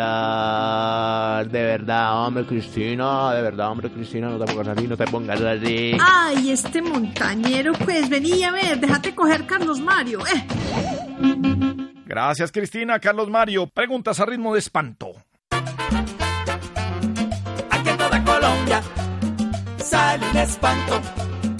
Noticias que nos dan, van asustando. Ay, Orlando Villardinos, allá en Curramba, dinos del aeropuerto, cómo esas obras avanzan. Pues es que ya está encima la Asamblea General del Banco Interamericano de Desarrollo, que recordemos se realizará en Barranquilla, y todo debe estar listo. Se suponía que todo debía estar listo para el año pasado cuando era la Asamblea, sin embargo se aplazó por temas de la pandemia, pero en este momento, dice la ministra de Transporte Ángela María Orozco, por lo menos el aeropuerto Ernesto Cortizos tiene unas obras adelantadas ya en un 96%. Eh, a la fecha dice que queda pendiente concluir la operación de unas áreas adicionales del terminal para recibir a los participantes de la asamblea. Las obras y mantenimiento de esta terminal aérea, dice la ministra, tienen una inversión de más de 610 mil millones de pesos y ha generado más de 370 empleos, con lo que ha ayudado a esa recuperación económica del país, pero eh, se espera entonces y la expectativa allí en la costa y por supuesto en todo el país es que el aeropuerto que si bien ya tiene mucho avance, ya muchas de sus obras han culminado, la mayoría y quienes han tenido la oportunidad de ir allá ven una cara nueva de Barranquilla con este aeropuerto, pues la, el objetivo entonces es que estén a un 100% esas obras para la fecha de la asamblea del BID. Aquí en toda Colombia sale un espanto. Noticias que nos dan, van asustando. Ay, Melqui, por favor, dinos, ¿qué está asustando a tantos colombianos? Porque se están estresando. Las preocupaciones están en evidencia tras la encuesta de pulso social del DANE que se realizó en enero pasado. El 56,4% de los jefes de hogar y sus cónyuges en las 23 ciudades y áreas metropolitanas del país dijeron que la situación económica del hogar era peor que la registrada en el mismo mes del año 2020 y el 31% confirmó que era igual. Al preguntarles cómo será en los siguientes 12 meses la situación económica de los hogares, el 45% dijo que será igual a la actual y para el 32% será mejor una buena dosis de optimismo. Las cuarentenas de enero parecen haber golpeado muy fuertemente el bolsillo de los ciudadanos. La situación económica preocupa por lo menos a 7 de cada 10 hogares, de acuerdo con este pulso social del DANE. A la Luciana camino, risa loca trabajar. Arriba rating, señor, no nos vaya a hacer llorar. Rating! ¡Qué energía! ¡Qué entusiasmo! Parecía prácticamente... Ya lo dijo, a ver, ya- ya- ya sí, hablamos de eso, sí. Sí, no, pero ya como, ya, o sea, ya como febrero se acabó, marzo se va volando también. ¿Cierto? No, a ver, febrero sí se acabó, marzo cómo se va a ir volando. Si apenas Ajá, es primero de marzo. Por eso, pero se va a acordar de mí. Imagine primero y caer un lunes, eso sí.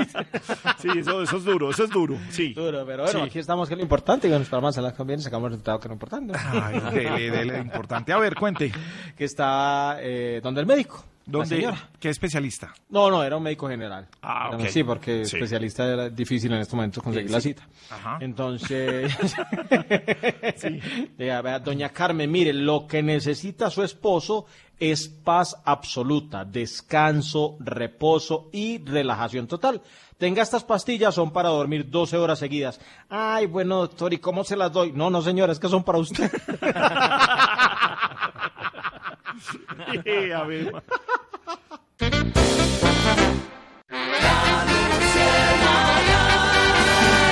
Gabriel de las Casas es Caracol Radio. Presente nuestro amor, ser un ejemplo de pureza, vida mía. No, to- todos los géneros, el chivo todos los géneros los No, pero tiene. además se, se tiró el homenaje al maestro. Chivo. Trabajo, trabajo. Trabajo, chivo, Sí, trabajo sí hay, mucha atención, porque trabajo sí hay.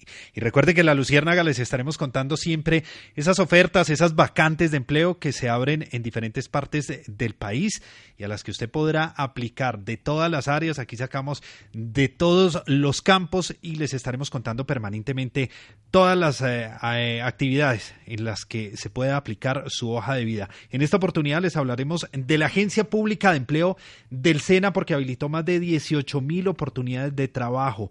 Esto a través de su portal web. ¿En qué áreas y en qué trabajos están seleccionando en este momento? Profesionales en talento humano, ingenieros en tecnologías de la información, auxiliares de enfermería, vendedores, técnicos en electricidad, auxiliares de información y servicio al cliente, obreros de construcción, operadores de maquinaria para coser, auxiliares de almacén, mercaderistas, impulsadores, vigilantes, guardias de seguridad, técnicos en telecomunicaciones, cajeros, operarios de carga y descarga, desarrolladores de aplicaciones informáticas e ingenieros industriales, entre otros. Ofertas que se encuentran principalmente en Bogotá, en Antioquia, en Cundinamarca, en el Valle del Cauca, en Atlántico, Cesar, Meta, Norte de Santander, Risaralda y Santander. Departamentos en los que usted puede aplicar. ¿Cómo se hace? Es muy sencillo. Entre ya a la página ape.sena.edu.co ape.sena.edu.co. Allí usted encuentra un recuadro que dice encuentre trabajo. Digite allí, verifique el número de la solicitud o el perfil de su interés y ahí usted puede escoger a cuál quiere aplicar. Sube su hoja de vida y si eh, pasa los requisitos lo estarán llamando. En segundos pondremos toda la información en nuestra cuenta de arroba la lucierna.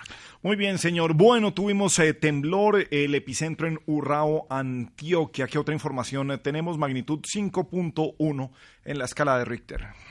Sí, Gabriel, eh, escribió el alcalde Daniel Quintero que han eh, hecho un barrido con los diferentes organismos de gestión eh, del riesgo y organismos de emergencia y hasta el momento dice que no hay daños reportados, sin embargo continuarán haciendo este barrido. Oficialmente dice el Centro Sismológico entonces Nacional esa escala de 5.1 grados en la escala de Richter, pero una profundidad además superficial, menor a los 30 kilómetros. El epicentro fue en Urrao, en Antioquia.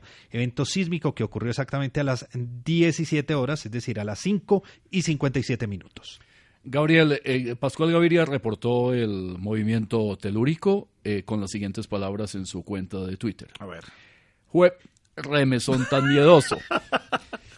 Y una tuitera, Andreita, le dice abajo, ¿estás bien, bebé? Ah, muy bien. Y él le contesta, creo que sí, jajaja.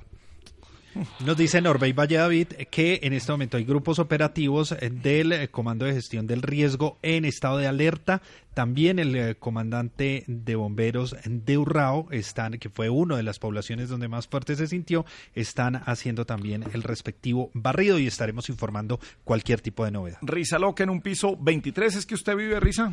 24, estoy cagado del susto. Bueno, no, pero- amarilla. No, sáqueme la roja. El, porque... el trino de Risa Loca es qué susto tan... Bueno, no, ya, ya, ya, ya, ya, tranquilo. Piso, se movió mucho Risa allá en Medellín. Mucho comunidad. bueno. Yo con decirle que estoy temblando y no sé si es que todavía está temblando, soy yo. Muelón Sánchez, eh, ¿qué piso es Caracol en Medellín? Gabriel, en- piso de Pablo. 10. Piso 10, ¿cómo le Ese, fue? Sí. Oiga, yo iba caminando y sentí un mareo. Mm, y comenzaron a temblar y a sonar mucho las lámparas. Ajá. Fuerte, fuerte, Sí. Como es. Uy, sí. Todos estamos asustados, aquí estamos blancos. Bueno, no, aquí insensibles Pálidos. en Bogotá. Aquí se sintió por Twitter como todo lo que pasa en Bogotá. Vámonos para Boyacá.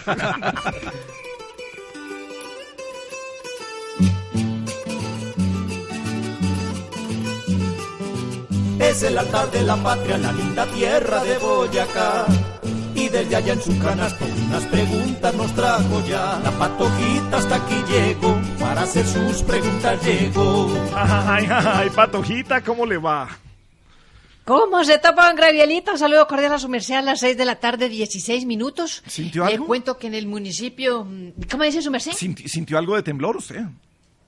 No, por esta zona no se sintió. Lo que sí está es un, cayendo una lluvia ligera, su merced, en- por los lados del municipio, del corregimiento de Chinauta, Cundinamarca. Ah, ya, entonces Pero pertinaz gracias a llovizna. Dios, diga, no, sí, pero en, sí. en Bogotá tampoco se sintió tan No, fuerte un gravielito, no parece. poco, aquí no lo sentimos nada, poco, ¿no? Usted sabe, en Bogotá se siente es por Pero- Twitter. Insensibles. Sí, insensibles que Alguien somos. dijo sí. que se sintió fuerte y seco. Fuerte y seco, dice. Por ahí el temblor. Bueno. Eh, Le cuento una noticia bonita que se presentó este fin de semana. Eh, Boyacá consiguió siete medallas de plata y tres de bronce en el Campeonato Nacional de Cross Country de atletismo que se corrió en Sevilla Valle el fin de semana y bueno, bien por los boyacenses que se ubicaron en estas categorías que lograron traerse medallitas a su persona, Qué bien bueno, bonito. sí, qué bueno. Don Orlandito Villar. Patojita. Sintiendo mucho, sintiendo mucho la ausencia de la cita María Alejandra. Esperamos que vuelva pronto. Fa, fa, fa. No, ya, llega mañana. No, ya, Patojita. mañana, sí, no, tranquila. Es que cuando se va deja un vacío muy grande. Sí, lo, lo que pasa es que el, el- el viernes me contaron, Patojita, que aquí en el estudio estaban comiendo jugo de curuba con café. Ella comió. ¿Cómo va a ella, ser? ¿No eh, eh, ella de la tomó jugo de curuba en leche con café. Y pues eh, ¿Cómo le parece a eso siempre, siempre, pues, y con el temblor Como la hoy- piña con el tinto. Sí, como la piña con el tinto, No, como risa sí, loca. sí, sí. No, cualquier cosa que lleve leche su persona, eso le revuelve a cierta edad, ¿no? Porque su merced, por ejemplo, es delicadito de la leche, ¿no? Gradielito, sí. A ver, Patojita, bueno. Pero bueno, Bueno. entremos en la materia más bien, don Orlandito Villar. Pláceme saludarlo primero de marzo. Patojita, qué gusto saludarla. ¿Cómo me le va? Risa loca todavía pegado debajo del marco de la puerta. No, El muelón también viendo a ver por dónde es la de, de emergencia. Amalia Londoño. Toda-. Amalia Londoño es que debajo de la mesa del comedor. Eh, eh, no, no, pues tampoco. Pues, Ay, pero- su persona. Sí, es que da- Se parecen los que, los, los que vivimos en Bogotá, que frecuentemente también se pegan sus tembladitas en pisos altos, sí que se siente fuerte. ¿no? Sí. Como hay un cembronazo por ahí. Pero bueno. Oiga, don Orlandito, ¿en qué va la tragedia de los miles de compatriotas desplazados por la violencia? Patojita, pues es un eh, drama que no parece tener fin, que no parece tener solución a corto plazo. Y así lo demuestra eh, las cifras de la Defensoría del Pueblo Patojita que han logrado eh, registrar en lo corrido de este 2021 más de 3.000 familias. Estos son más de 12.000 personas que han salido desplazadas en eh, únicamente estos primeros días, estos primeros dos meses del año. Los departamentos más afectados siguen siendo Antioquia, Chocó, Valle del Cauca, Cauca, Norte de Santander y Nariño. Los mismos de siempre, Patojita, que históricamente han sido afectados por la violencia, donde además se presentan eh, los cultivos ilícitos, eh, donde eh, generalmente se dan esas disputas por el territorio, dice el gobierno nacional, entre los grupos como la guerrilla del ELN, las disidencias de la extinta guerrilla de las FARC y también grupos como el Clan del Golfo, que por supuesto se están disputando las rutas en estas zonas del narcotráfico. Más del 90% pers- eh, por ciento de estas eh, personas que han sido desplazadas, Patojita, dice la Defensoría, pertenecen a comunidades étnicas del Pacífico colombiano.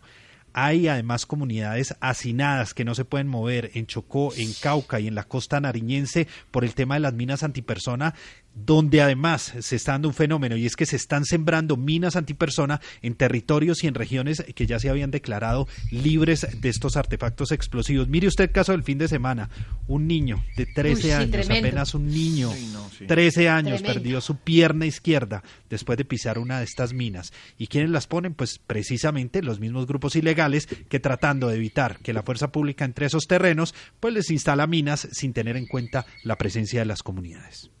Mire, ese niño que menciona usted, don Orlandito, era un niño indígena. En Vera, que sí, señora. como usted dice, la pierna, pasó o caminó en un campo minado en Murindó. Fuerte. Estas noticias, don Gravielito, uno creería que se habían superado. Parece que uno cogiera el periódico de hace 20 años y siguen las mismas noticias. Habla de problemas. Uno, falta de presencia del Estado. Gobiernos ausentes, su merced. Ni hablar de presidencias. Bueno. Don Melquisedec. Gracias, don Orlandito. Don Melquisedec.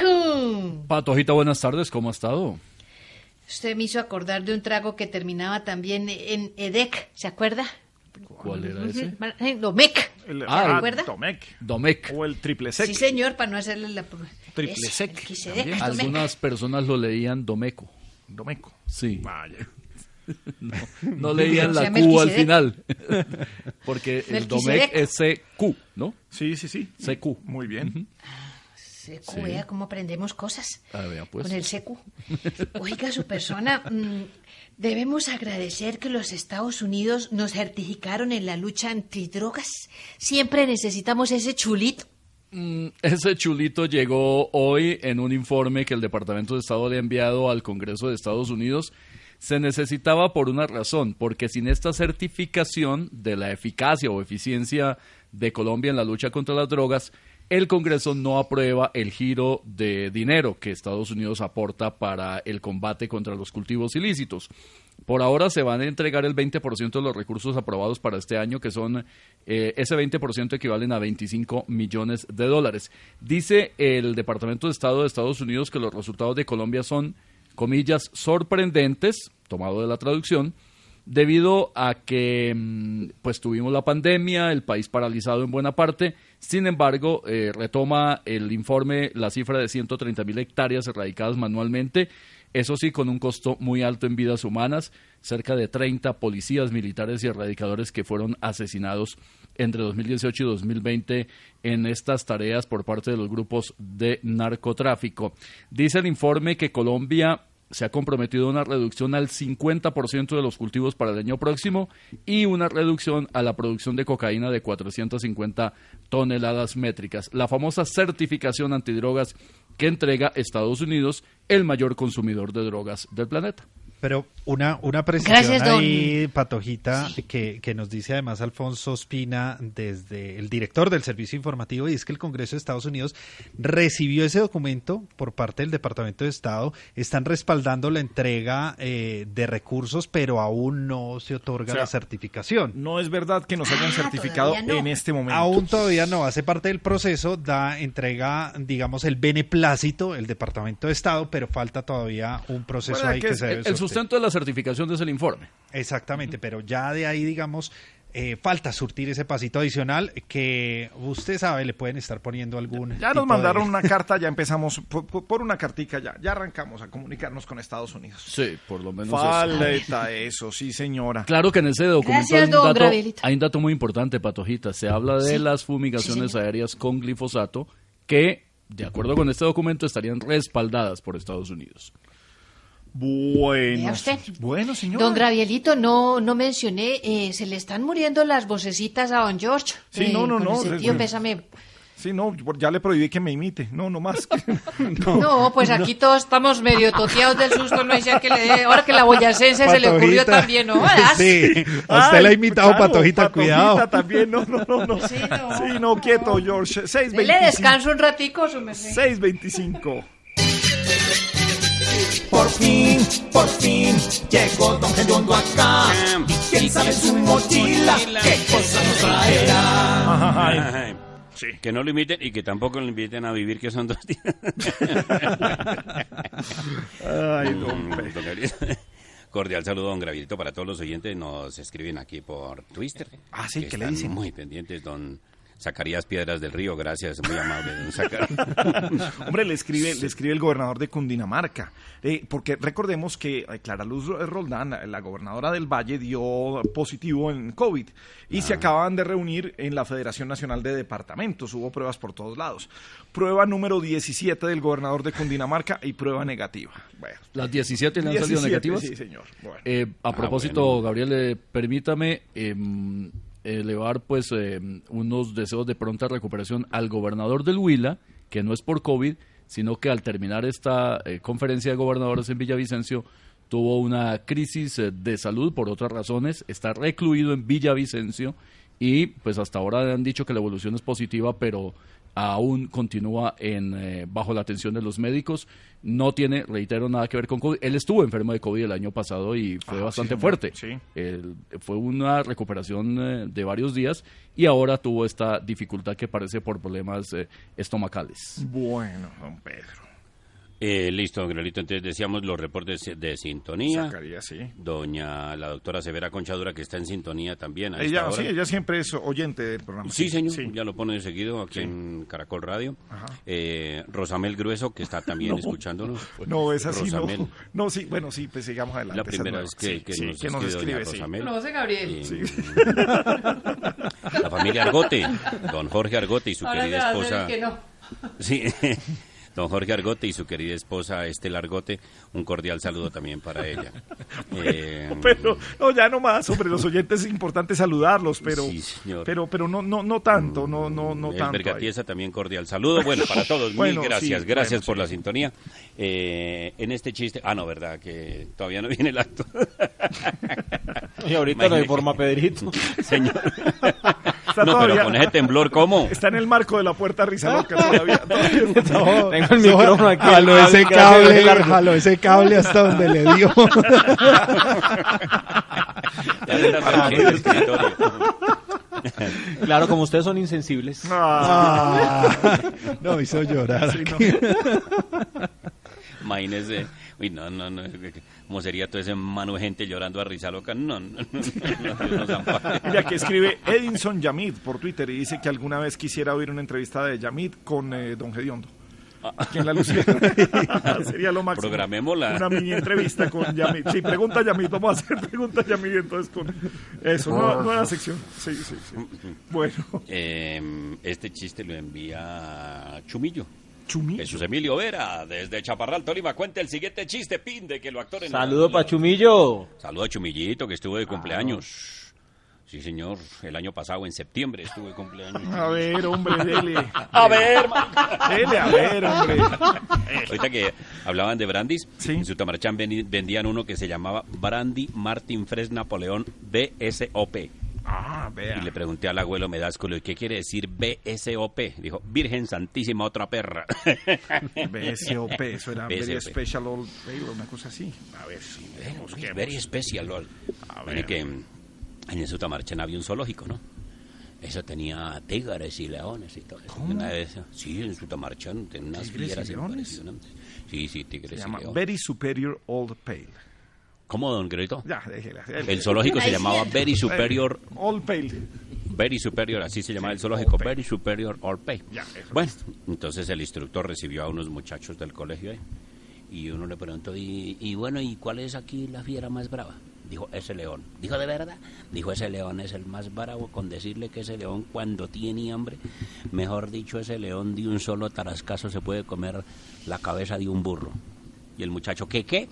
Que ese león cuando tiene hambre es capaz de comerse medio burro completo. ¿Qué qué? que ese león cuando tiene hambre es capaz de comerse un burro completo. ¿Que qué?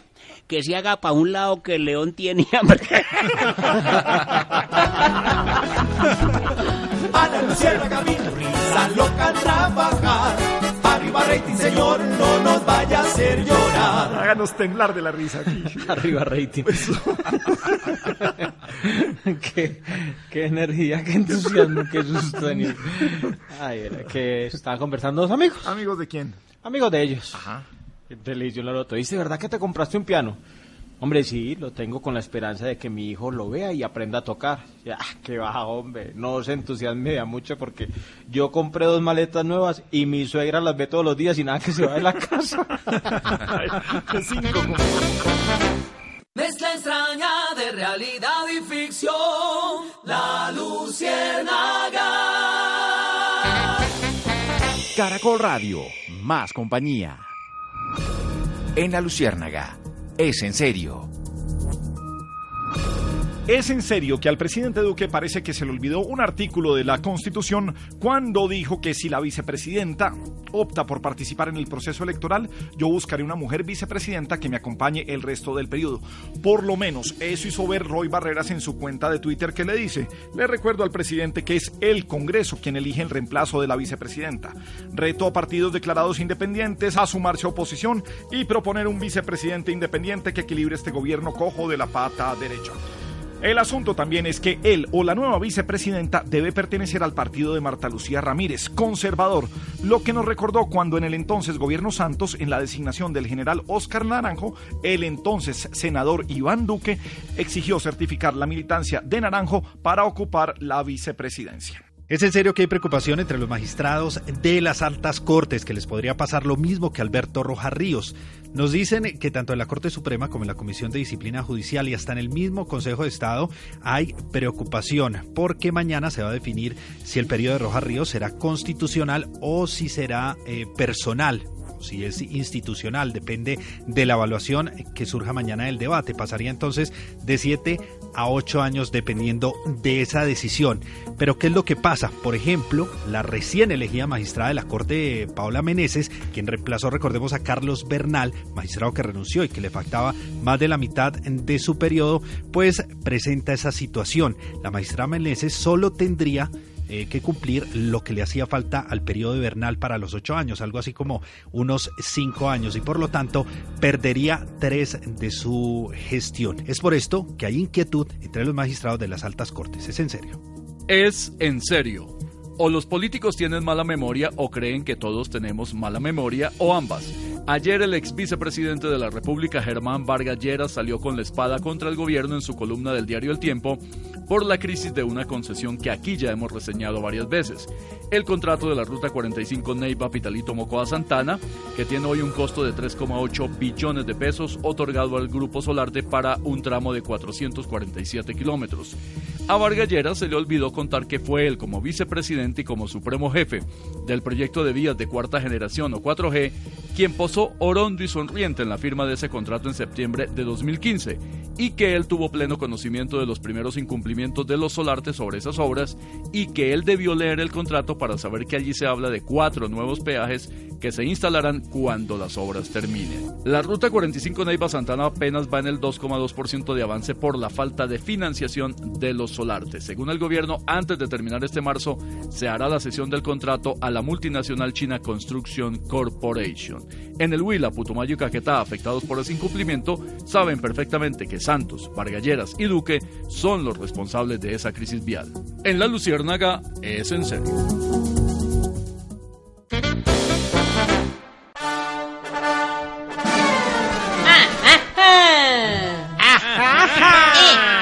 Bienvenidos al circo de la Luciernaguita. Hoy les tenemos un especial de los payasos que tienen el sol a sus espaldas. Siga, payasita Alexita. Y aquí en confianza. ¿Es verdad que tú conoces el sol desde la época en que no era tan caliente, sino medio tibio? ¡Ojo con doña Marinita! No, ¿qué hacemos con Chespirito Monsalve? es verdad lo que dices, es más, sabes, me ayudaba mucho a tomar la temperatura al sol tu querida enfermera. Ay, ah, van llegando los congresistas. Ellos sí que tienen el sol literalmente a sus espaldas, contándose que se están bronceando en la playa en medio de sus vacaciones tan largas. Ah, ah, ah. Te dejo un punto muy alto, payasito Pedrita. Payasita Alexandrita. Dime una cosita. Si hoy el sol quemó mucho, ¿será que mañana quema más? Ahora, ahora pasan a la pista los responsables, o mejor, los irresponsables que tienen a sus espaldas precisamente la inconclusa ruta del sol, que ni siquiera la han comenzado. Y aunque no usan bloqueador solar, cuando les pedimos que termine la obra nos aplican el bloqueo, bloqueo, bloqueo, bloqueo. Siga payasita, muelón. Los de party sin Caracol Radio. Ahí van llegando aquellos ministros que hasta ahora no los conocen ni en su casa. Ellos sí que tienen el sol a sus espaldas. Además les cogió la noche, pero igual les pegamos. Así no hagamos un reverendito, les pagamos. O mejor así no hagan un solo numerito. Termine payasito cajonerito. Naranaina, toréame y verás que te cajoneo tu voz de payaso. Naranaina, los deportes en Caracol Radio.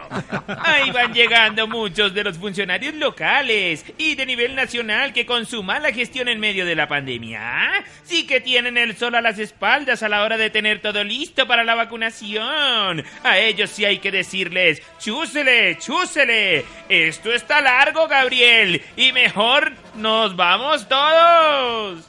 Y después no digas que no te avisamos. Prácticamente.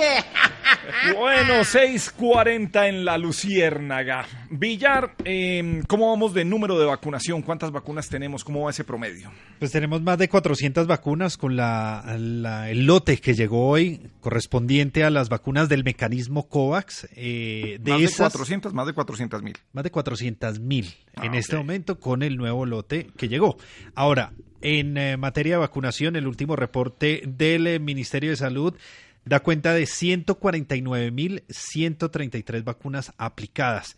Esto quiere decir que se aplicaron 18.500 vacunas entre ayer y hoy y el promedio en general está en 12.783. Recuerde, Gabriel, que el eh, gobierno había anunciado que la capacidad de vacunación estaría por encima de las 100.000, pero también ha dicho que a medida que vayan llegando nuevos lotes de vacunas, se irá incrementando esa posibilidad de vacunas. El promedio la semana pasada estaba en 8.613 por día. Estamos en este momento en un promedio de 12.783 por día. Muy bien, señor. De otro lado, eh, Melquisedec. Mancuso, ahora Salvatore Mancuso habla y habla, pero sigue sin cortar eh, la verdad sobre atrocidades que cometieron paramilitares. Se ha generado una... Esto viene por oleadas. Mancuso Sí. aparece por oleadas. Eh, ahora apareció porque Rodrigo Londoño Timochenko, Timochenko. el jefe del partido ahora Comunes, antes FARC, dijo que sostuvo un diálogo con este hombre desde su prisión en Estados Unidos y que el deseo de la gran mayoría y de ellos dos es reconciliarse, llegar a la verdad completa, que la idea es contar con el testimonio de los actores que estuvieron inmersos en este conflicto, es lo que dijo Londoño aquí en Caracol Radio esta mañana. Él dice que de parte de Mancuso hay temor y peligro porque otros testigos han sido asesinados y que hay que conservar a esas personas. Recordemos que Salvatore Mancuso debería estar ya en Colombia, a él se le concedió la libertad por pena cumplida en Estados Unidos el año pasado. Em, el gobierno colombiano pidió que Mancuso fuera traído para ser juzgado por otros crímenes, pero eh, se ordenó su libertad por parte de un eh, magistrado del Tribunal Superior de Bogotá. Mancuso continúa en eh, la cárcel de Atlanta debido al coronavirus. Esa ha sido la circunstancia por la cual no ha podido ser traído a Colombia. Ahora bien, si el señor quiere hablar, pues no necesariamente tiene que estar acá. Puede escribir un libro, puede dar una entrevista, puede mandar una carta. Hay muchísimas formas de comunicar lo que él sabe y ojalá eso se produjera en algún momento con evidencias y con pruebas y no productos seguramente de algunos intereses oscuros que pudiesen surgir. Eh, Vale decir además eh, en otro tema del Partido Comunes, eh, la noticia que dio Rodrigo Londoño es que dos de los senadores actuales de ese movimiento, la señora Victoria Sandino y el señor Israel Zúñiga, quien conocían como Bencos Viejo y que fue responsable de la masacre de Bojayá, no volverán al Congreso por este partido porque, según Londoño, no siguieron los lineamientos de esa colectividad. Una fractura política al interior de comunes. Pero como dice Revolcón, para ve- volver con el tema de Mancuso, habla mucho, pero no cuenta nada.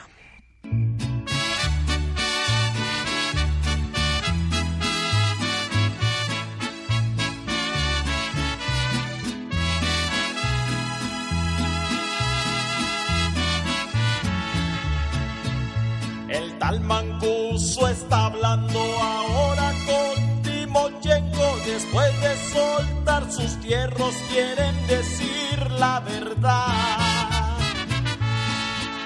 Mancuso va barajando todo a su modo oportuno. Después que su extradición no la pudo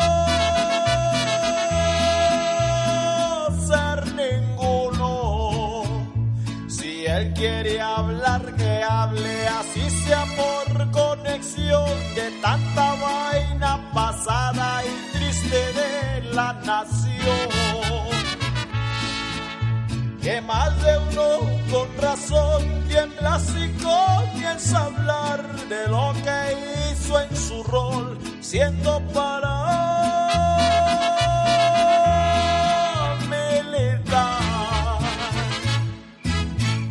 La Luciérnaga.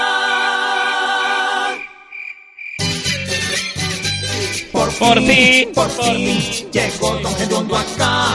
Y quién sabe en su mochila qué cosa nos traerá. Nos acaban de enviar el hardtag de mañana de 6 a.m. don Gustavito. Ah, Gustavo. hombre, qué bueno que Sí. Gustavo, sí, sí, siempre aquí. Lo cambió. No nos quiso decir cuál tenía, pero lo cambió. A ver. Y lo tiene numeral. Cuando tiembla yo. Ah, cuando tiembla Sí, yo, sí. Cuando tiembla yo. Numeral cuando Sí, tiembla yo. Numeral Risa cuando loca, tiembla cuando yo. tiembla yo, ¿qué hizo usted? Numeral. Cuando tiembla- No, salió corriendo como...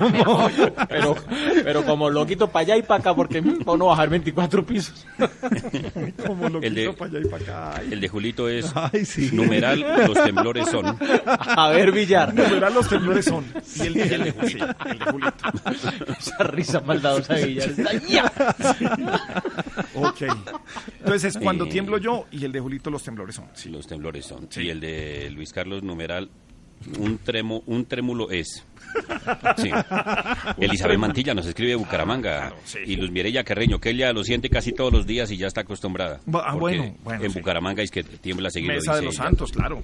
Hablando de Bucaramanga, el profesor Juan Manuel nos Sí. reporta sintonía. Qué Sí, bueno, Mamelín. el Mamelín, no me haga eso. Mire que en el dentista, ¿no? Sí. En el dentista llegó un señor allá que le miraran el, el hoyo que tenían en la muela. Una caries, pero impresionante. Bueno. El doctor, pues, sin asco, llegó y sacó el aparato y se lo puso en la boca al man. Digo, ábrame bien la boca, diga. No tanto que yo me quedo afuera. A ver, momentico. Y el hombre abre la boca así. Ah, vean al parlante así. Ah. Bueno. Le hice a triple. Bueno. No, no, no, no. Mire esa carie, es la carie más grande que he visto en mi vida, más grande que he visto en mi vida, más grande que he visto en mi vida. viejo y Doctor, pero no necesita repetirlo. Ese es el eco. Eso era viejo y malo. 648. La Luciérnaga. Gabriel de las Casas es Caracol Radio. Bien, sigue nuestra luciérnaga en Caracol. Tiempo de conectarnos con las redes, con los trinos de Dana García de Viva Voz. Sus escritores aparecen al aire aquí. De lo que sucede en Twitter, les traemos lo mejor. Hola Gabriel oyentes de la Luciérnaga. Hoy en nuestra sección de Trino les traigo los más sonados hoy. Fiscal al alza. Arroba Katy Jubinao. El fiscal Barbosa cree que la fiscalía es un ente político y por ende su forma de comunicar desde la entidad tiene tono de propaganda política. Mejor que se lance algún cargo de elección popular y se divierta dándose el autobombo que quiera. La fiscalía no puede ser para eso. Arroba Neotrópico. ¿Cómo es posible que ayer no se ganara un Golden Globe el fiscal Barbosa? Arroba Daniel Sampero. Excelente utilizar las redes de una entidad que financiamos todos con nuestros impuestos para este autobombo del segundo hombre más importante de la nación y quizás del mundo. Arroba J. Sanín. En cualquier caso, qué envidia sentirse tan al alza en el primer lunes de marzo. Ay, Providencia. Arroba Juan Fraile. El plan de 100 días ya van un año. En Caracol 12M el gobierno reconoce que se demorará hasta 2022 la reconstrucción de las casas de los habitantes de Providencia. Gramalote lleva 10 años y no han terminado. Mocoa 4. Drama en la tragedia y drama en la reconstrucción. Feliz día del contador. Arroba Mister Mopilas. Ojalá fuera contador para declararte mi amor por ti, bebé. Poetuit. Yo me despido, pero recuerden seguirnos en Twitter como arroba la luciérnaga y a mí como arroba garcía dana-bajo. La luciérnaga del Twitter ya les trajo lo mejor. Viene de su tamarchán, humeando entre el sosto, hacernos unas preguntas el hermano Don Ariosto. Y aquí llegan las preguntas de Don Ariosto. En este lunes primero de marzo y primer lunes del mes de marzo coincidencialmente. primero, primero los infantes, señor Villar, póngale pues cuidado, dice así. Ya cual control ambiental, aquí comienza a regir. Villar que poquito a poco ya está aprendiendo a rugir. Pues un control ambiental entre el Banco Agrario y el Gobierno Nacional. Una noticia que han recibido con optimista los ambientalistas en el país porque a partir de hoy empieza una nueva medida con la intención de garantizar que no se presente tala de bosques nativos ni deforestación en las reservas ambientales del país. ¿Cómo será entonces este control? Básicamente lo que va a hacer el Banco Agrario es habilitar una herramienta en la que se podrá consultar los códigos catastrales de las solicitudes de crédito y allí podrán verificar si las personas que están solicitando estos créditos están ubicados en alguna zona protegida. Quien llegue a tener algún incumplimiento y decida hacer entonces tala de bosques en una reserva, deberá hacer el pago total de la deuda del crédito otorgado desde el Banco Agrario. Con este objetivo entonces están buscando luchar contra la deforestación, evitar las talas ilegales, controlando no prestarle a quienes estén ubicados en esos predios protegidos o eh, poder identificar quienes realicen esas talas, pues inmediatamente que deban cancelar eh, su deuda. Y ahora la pregunta es para el maestro Melquiades. Maestro, maestro el burro que le mete cinco con la mano. Más berraco el colibrí que lo mete volando. En la guitarra el maestro Chalo Álvarez, el primero de marzo de la música. Y dice así, póngale pues cuidado, Melquiades.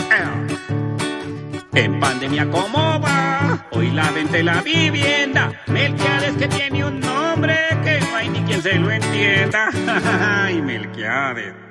Pues a pesar de la pandemia, durante el mes de enero se vendieron 16 mil unidades bis y no bis.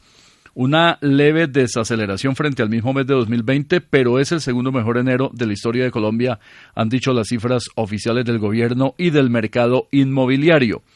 El 2020 se consolidó como el año récord de la vivienda. Se vendieron más de 176 mil viviendas bis y no bis, un crecimiento anual cercano al 8%, el valor más alto del que se tiene registro de acuerdo con las cifras del Ministerio de Vivienda.